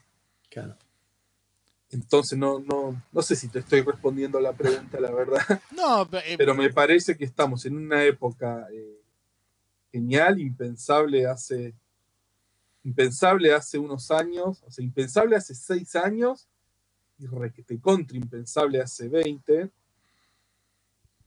pero que a mí me, en particular me gustaría como, como editor, corrector, traductor incluso, porque en la línea cómic traduje varios títulos, en lo personal me gustaría expandir por, por gusto propio, ah, con cómic argentino también, de hecho, Hmm. pero hay que, hay que ver si, si aparece otro momento donde, donde confluya todo para que así sea. Con eso no estoy ni, ni optimista ni pesimista, estoy reservado, digamos. Expectante. eso, ah, Exacto. hay que esperar a ver qué pasa. Quiero hacer un Exacto. comentario chiquitito Sí, por que favor. me parece muy, digamos, idóneo porque vos mencionabas la relación estética de alguna manera entre el- los lectores de cómic americano que también puede llegar a consumir manga y el lector de manga que quizás no te agarra un cómic americano. Y me parece eh, lógico y capaz que obligatorio mencionar que también Ibrea publicó Sin City, más allá de que Sin City sea una obra en blanco y negro, lo más parecido a un manga, sino que la narrativa de Miller dialoga un montón con el manga. Entonces digo, podemos hablar Sí, de sin que duda. Las licencias de Ibrea tenían más que ver con, más allá de que Sin City también tiene dos películas, estaba Las Tortugas Ninjas, X-Files, un poco de, de licencias justamente o de franquicias. Digo, me parece que también esperá, esperá, 300. 300, Otra- otra obvio. película. Obviamente. 300 y, y Y Jerjes. Jerjes, claro. Y más allá de que también Frank Miller es un autor de renombre acá en Argentina, todavía lo es, pero digo, no, no viemos que Sin City no es este, aleatorio la publicación de una editorial también de manga. Me parece que también es menester hacer la conexión de ese lado del término estético y de narrativa de, de Miller y engancharlo por ese lado. No, Sí, de hecho, ahora- que lo decís, eh, si no me equivoco, Sin City fue el título más vendido de toda la línea con. Hmm. Mirá.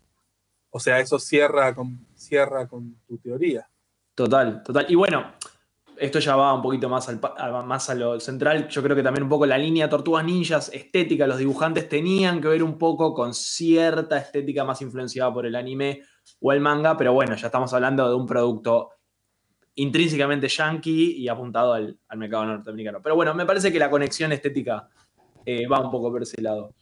Sí, puede ser. Quizá lo que le jugaba en contra a- también a Tortugas Ninja era que, como, muchos títulos yankees, eh, había un baile de dibujantes muy grande. Sí. Claro. Sí, sí, sí. Tenías había un una- número dibujado por Santo Loco, que era una locura, Un animal. una, una belleza, y después tenías otros, no te voy a decir malos, pero sí más estándar, menos llamativos, menos. Claro, totalmente. Yo quería, no- sé si vos estabas a punto de cerrar, Gonza, pero yo quiero aprovechar este humilde espacio que tenemos acá en, en Nueve Paneles para armar una suerte de, de reality de caja de comentarios, es decir, este, de, de la, de lo que nos gustaría ¿no? que, que publique Ibrea en un futuro, si es que Leandro Berto está escuchando o Juan está escuchando este podcast. Eh, desde este espacio yo realmente creo que es algo que pregonamos muchas veces con Gonza, que Ibrea le dé por fin un espacio en su catálogo al, al manga más clásico, estamos hablando de Osamu Tezuka.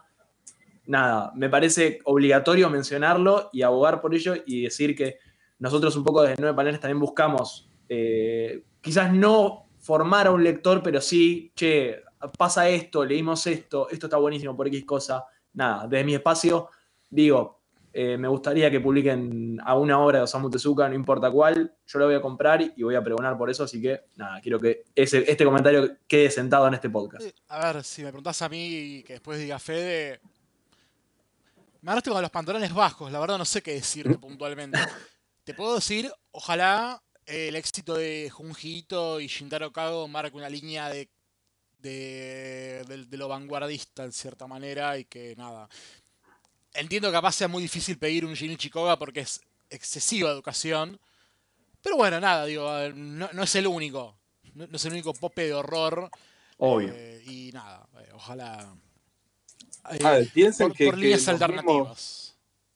la mayoría de los autores que estuvimos mencionando hoy eran impensables hace unos años. Hmm. Así que no, no, no les voy a decir quédense tranquilos, todo eso va a salir, Eh, pero a menos llegar. que menos les voy a decir resígnense.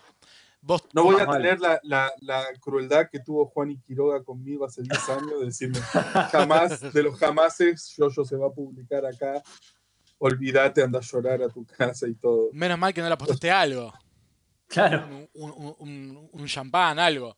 O sea, menos mal para él. Claro. ¿Vos- Claro. ¿Vos tenés algún así un sueño propio que puedas decir ahora? O que, que digo, algo que digas en la editorial a viva voz y que nada, quieras reafirmarlo ahora en público.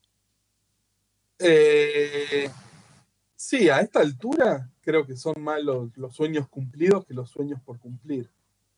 Porque ten en cuenta además que yo como lector, si bien me considero bastante amplio, siempre lo, lo que se conoce como manga comercial a mí siempre me encantó. Hmm. Los shonen, los, los seinen por ahí más, más enfocados a la acción, todo lo, lo que son series largas de gente cagándose a trompadas, a mí me encanta. Entonces eso, eso hace que yo de por sí ya esté contento con, con el catálogo general. Pero sí, obvio que hay, que hay cosas que me encantaría ver y les veo cero posibilidades. Si querés un ejemplo muy, que lo digo sin, sin problema porque sé que es imposible que pase. Al menos tan imposible hoy como era imposible yo, yo hace Mm. 10 años, es Kinnikuman. A mí me encanta Kinnikuman. Claro. me parece un manga recontra gracioso, con una evolución visual impresionante. Este, incluso veo el, el anime con mi nena de 5 años y, y nos encanta a los dos. Este, entonces, si es por, por tirar al margen, obviamente, de autores raros, oscuros y cosas que por ahí uno conoce de un, de un lado u otro, si- si- sin alejarnos del shonen de la Jump, eso es algo que a mí me, me encantaría ver editado y que sé que, que no va a pasar. Claro. Es una serie que lleva también ciento y pico de tomos, pero que arranca con un dibujo recontra básico. De hecho, eran dos pibes de 16 años los que la arrancaron. Y que no tuvo detrás un exitazo como fue el anime de Jojo, como para justificar arriesgarse con algo así. Claro. Si el día de mañana aparece Editorial Pindonga y dice vamos a sacar Kinnikuman, va a contar con mi, mi apoyo desde el día uno. Salvo que sea una otra editorial fantasma de, de ya sabemos quién. Sí, por favor. eh, Por favor, que- no. Que creo que no hay peor noticia para un fan argentino que está esperando un cómic o un manga a que te lo anuncie esa editorial sí. Sí. o una de sus una de sus calcomanías nuevas. Sí, sí, sí. un- Los tentáculos del pulpo. El, el sombrero nuevo, claro. Claro. Exacto. Sí, sí, es increíble. Dos títulos que digo, bueno, no sé, me los pondré a plata que no quería poner en una edición yankee o española para tenerlos porque de otra manera.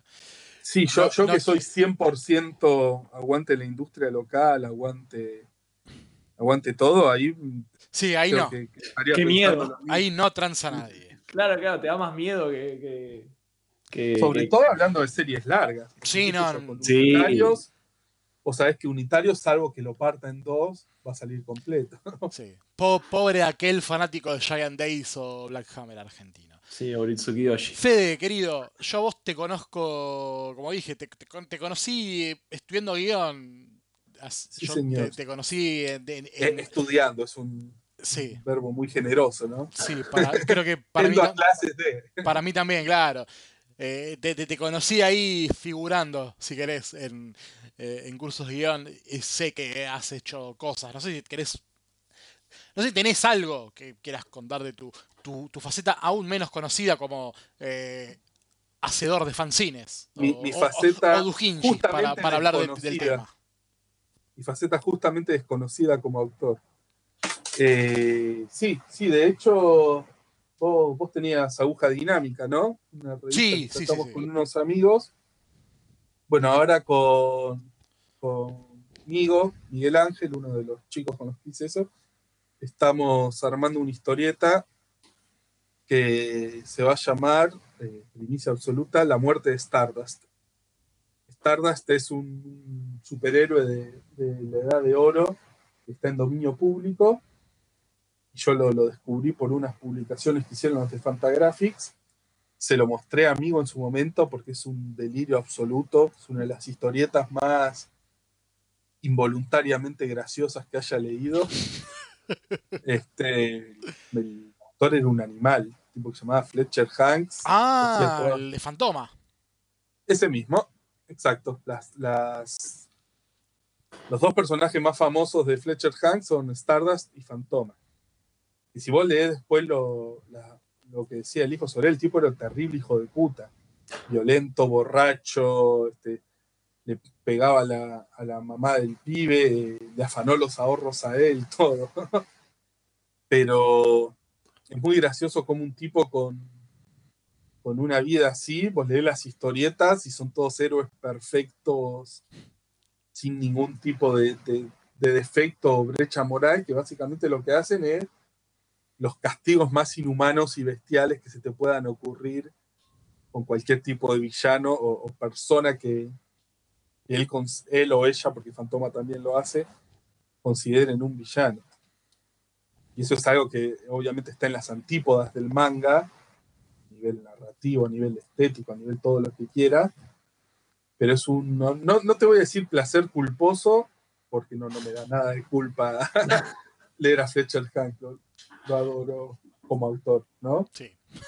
La cuestión es que se lo pasé a amigo, se copó él también con, con esas historietas, eh, le causaron mucha gracia, Y un día le dije, ¿sabes que se me ocurrió una historia para la muerte de Stardust?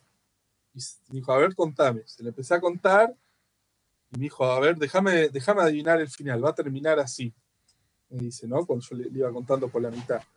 Y le digo, no, señor, la idea es esta. Y ahí le, le di vuelta lo, lo que él tenía dicho y se recopó. Me dijo, si algún día lo querés hacer en serio, avísame y yo lo dibujo. ¿Estás seguro? Sí, sí, busco un, un estilo parecido al, de, al del tipo, todo. Y por suerte se, se reenganchó, lo tuvimos varios años en, en hiato por, por varias cuestiones personales de cada uno. Y la idea ahora tenemos ya no ponernos las pilas para sacarlo antes de fin de año. Buenísimo. Levi Press, que es el sello este que inventamos. Así que para aquel que le, le gusten los, los superhéroes bizarros, desconocidos y, y- e impensables para el día de hoy, lo invito cuando, cuando se anuncie que le den una chance. No, no sé si va a estar buena o no la historieta, pero sí sé que va a estar hecha con, con mucho, mucho cariño y habiéndonos cagado de risa en el proceso. Desde Ah, acá- porque aclaro además, Sí. la idea es hacer eh, la muerte de Stardust y en el mismo número eh, traducir por primera vez las historietas de Fletcher Hanks, que hasta donde yo sé están inéditas en castellano. Sí, están inéditas. Sí, sí. Creo que lo único que hay es el libro de Fantagraphics y para Sí, sé que en. Francia salió también. Ah, Bueno, Hmm. pues igual no, es- no es- no es castellano. No, no, no, por eso, por eso digo, en, en castellano creo que está inédito, así que en ese caso sería la oportunidad para muchos, cuando digo mucho me refiero a tres o cuatro, Sí, no. de poder leerlo. Y hay que ver quién de esos tres o cuatro dice que Flash Hank es una mierda.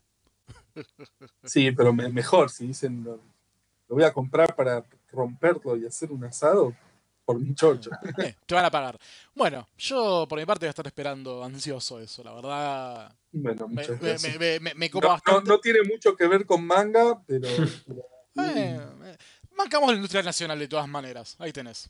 Ahí, ahí ten- ahí tenés el, el nexo perfecto. Y bueno, eh, Fede, muchísimas gracias por, por coparte, por estar acá, por, por hacernos eh, contarnos las peripecias de, de- de un editor en, en Buenos Aires y con manga.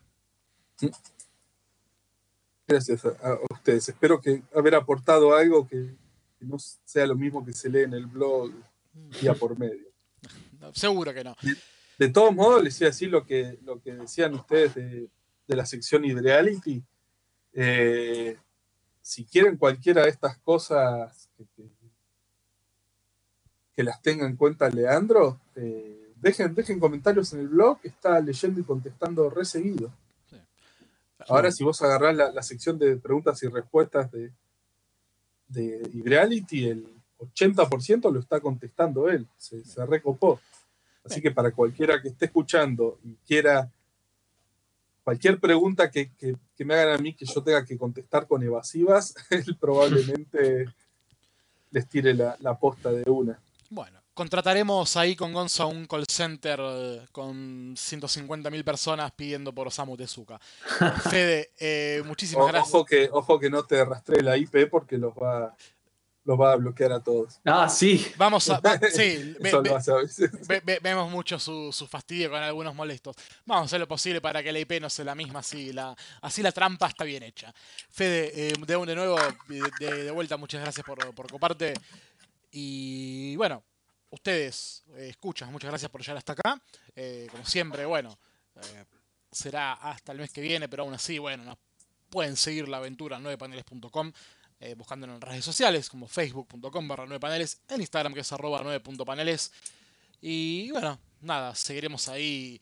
Twitter no tienen porque es el único que uso yo. No, por desgracia no. Eso ya es mucho, ya es mucho laburo. Ya es demasiado. Sí, sí, sí. Ok. Ya es mucho laburo.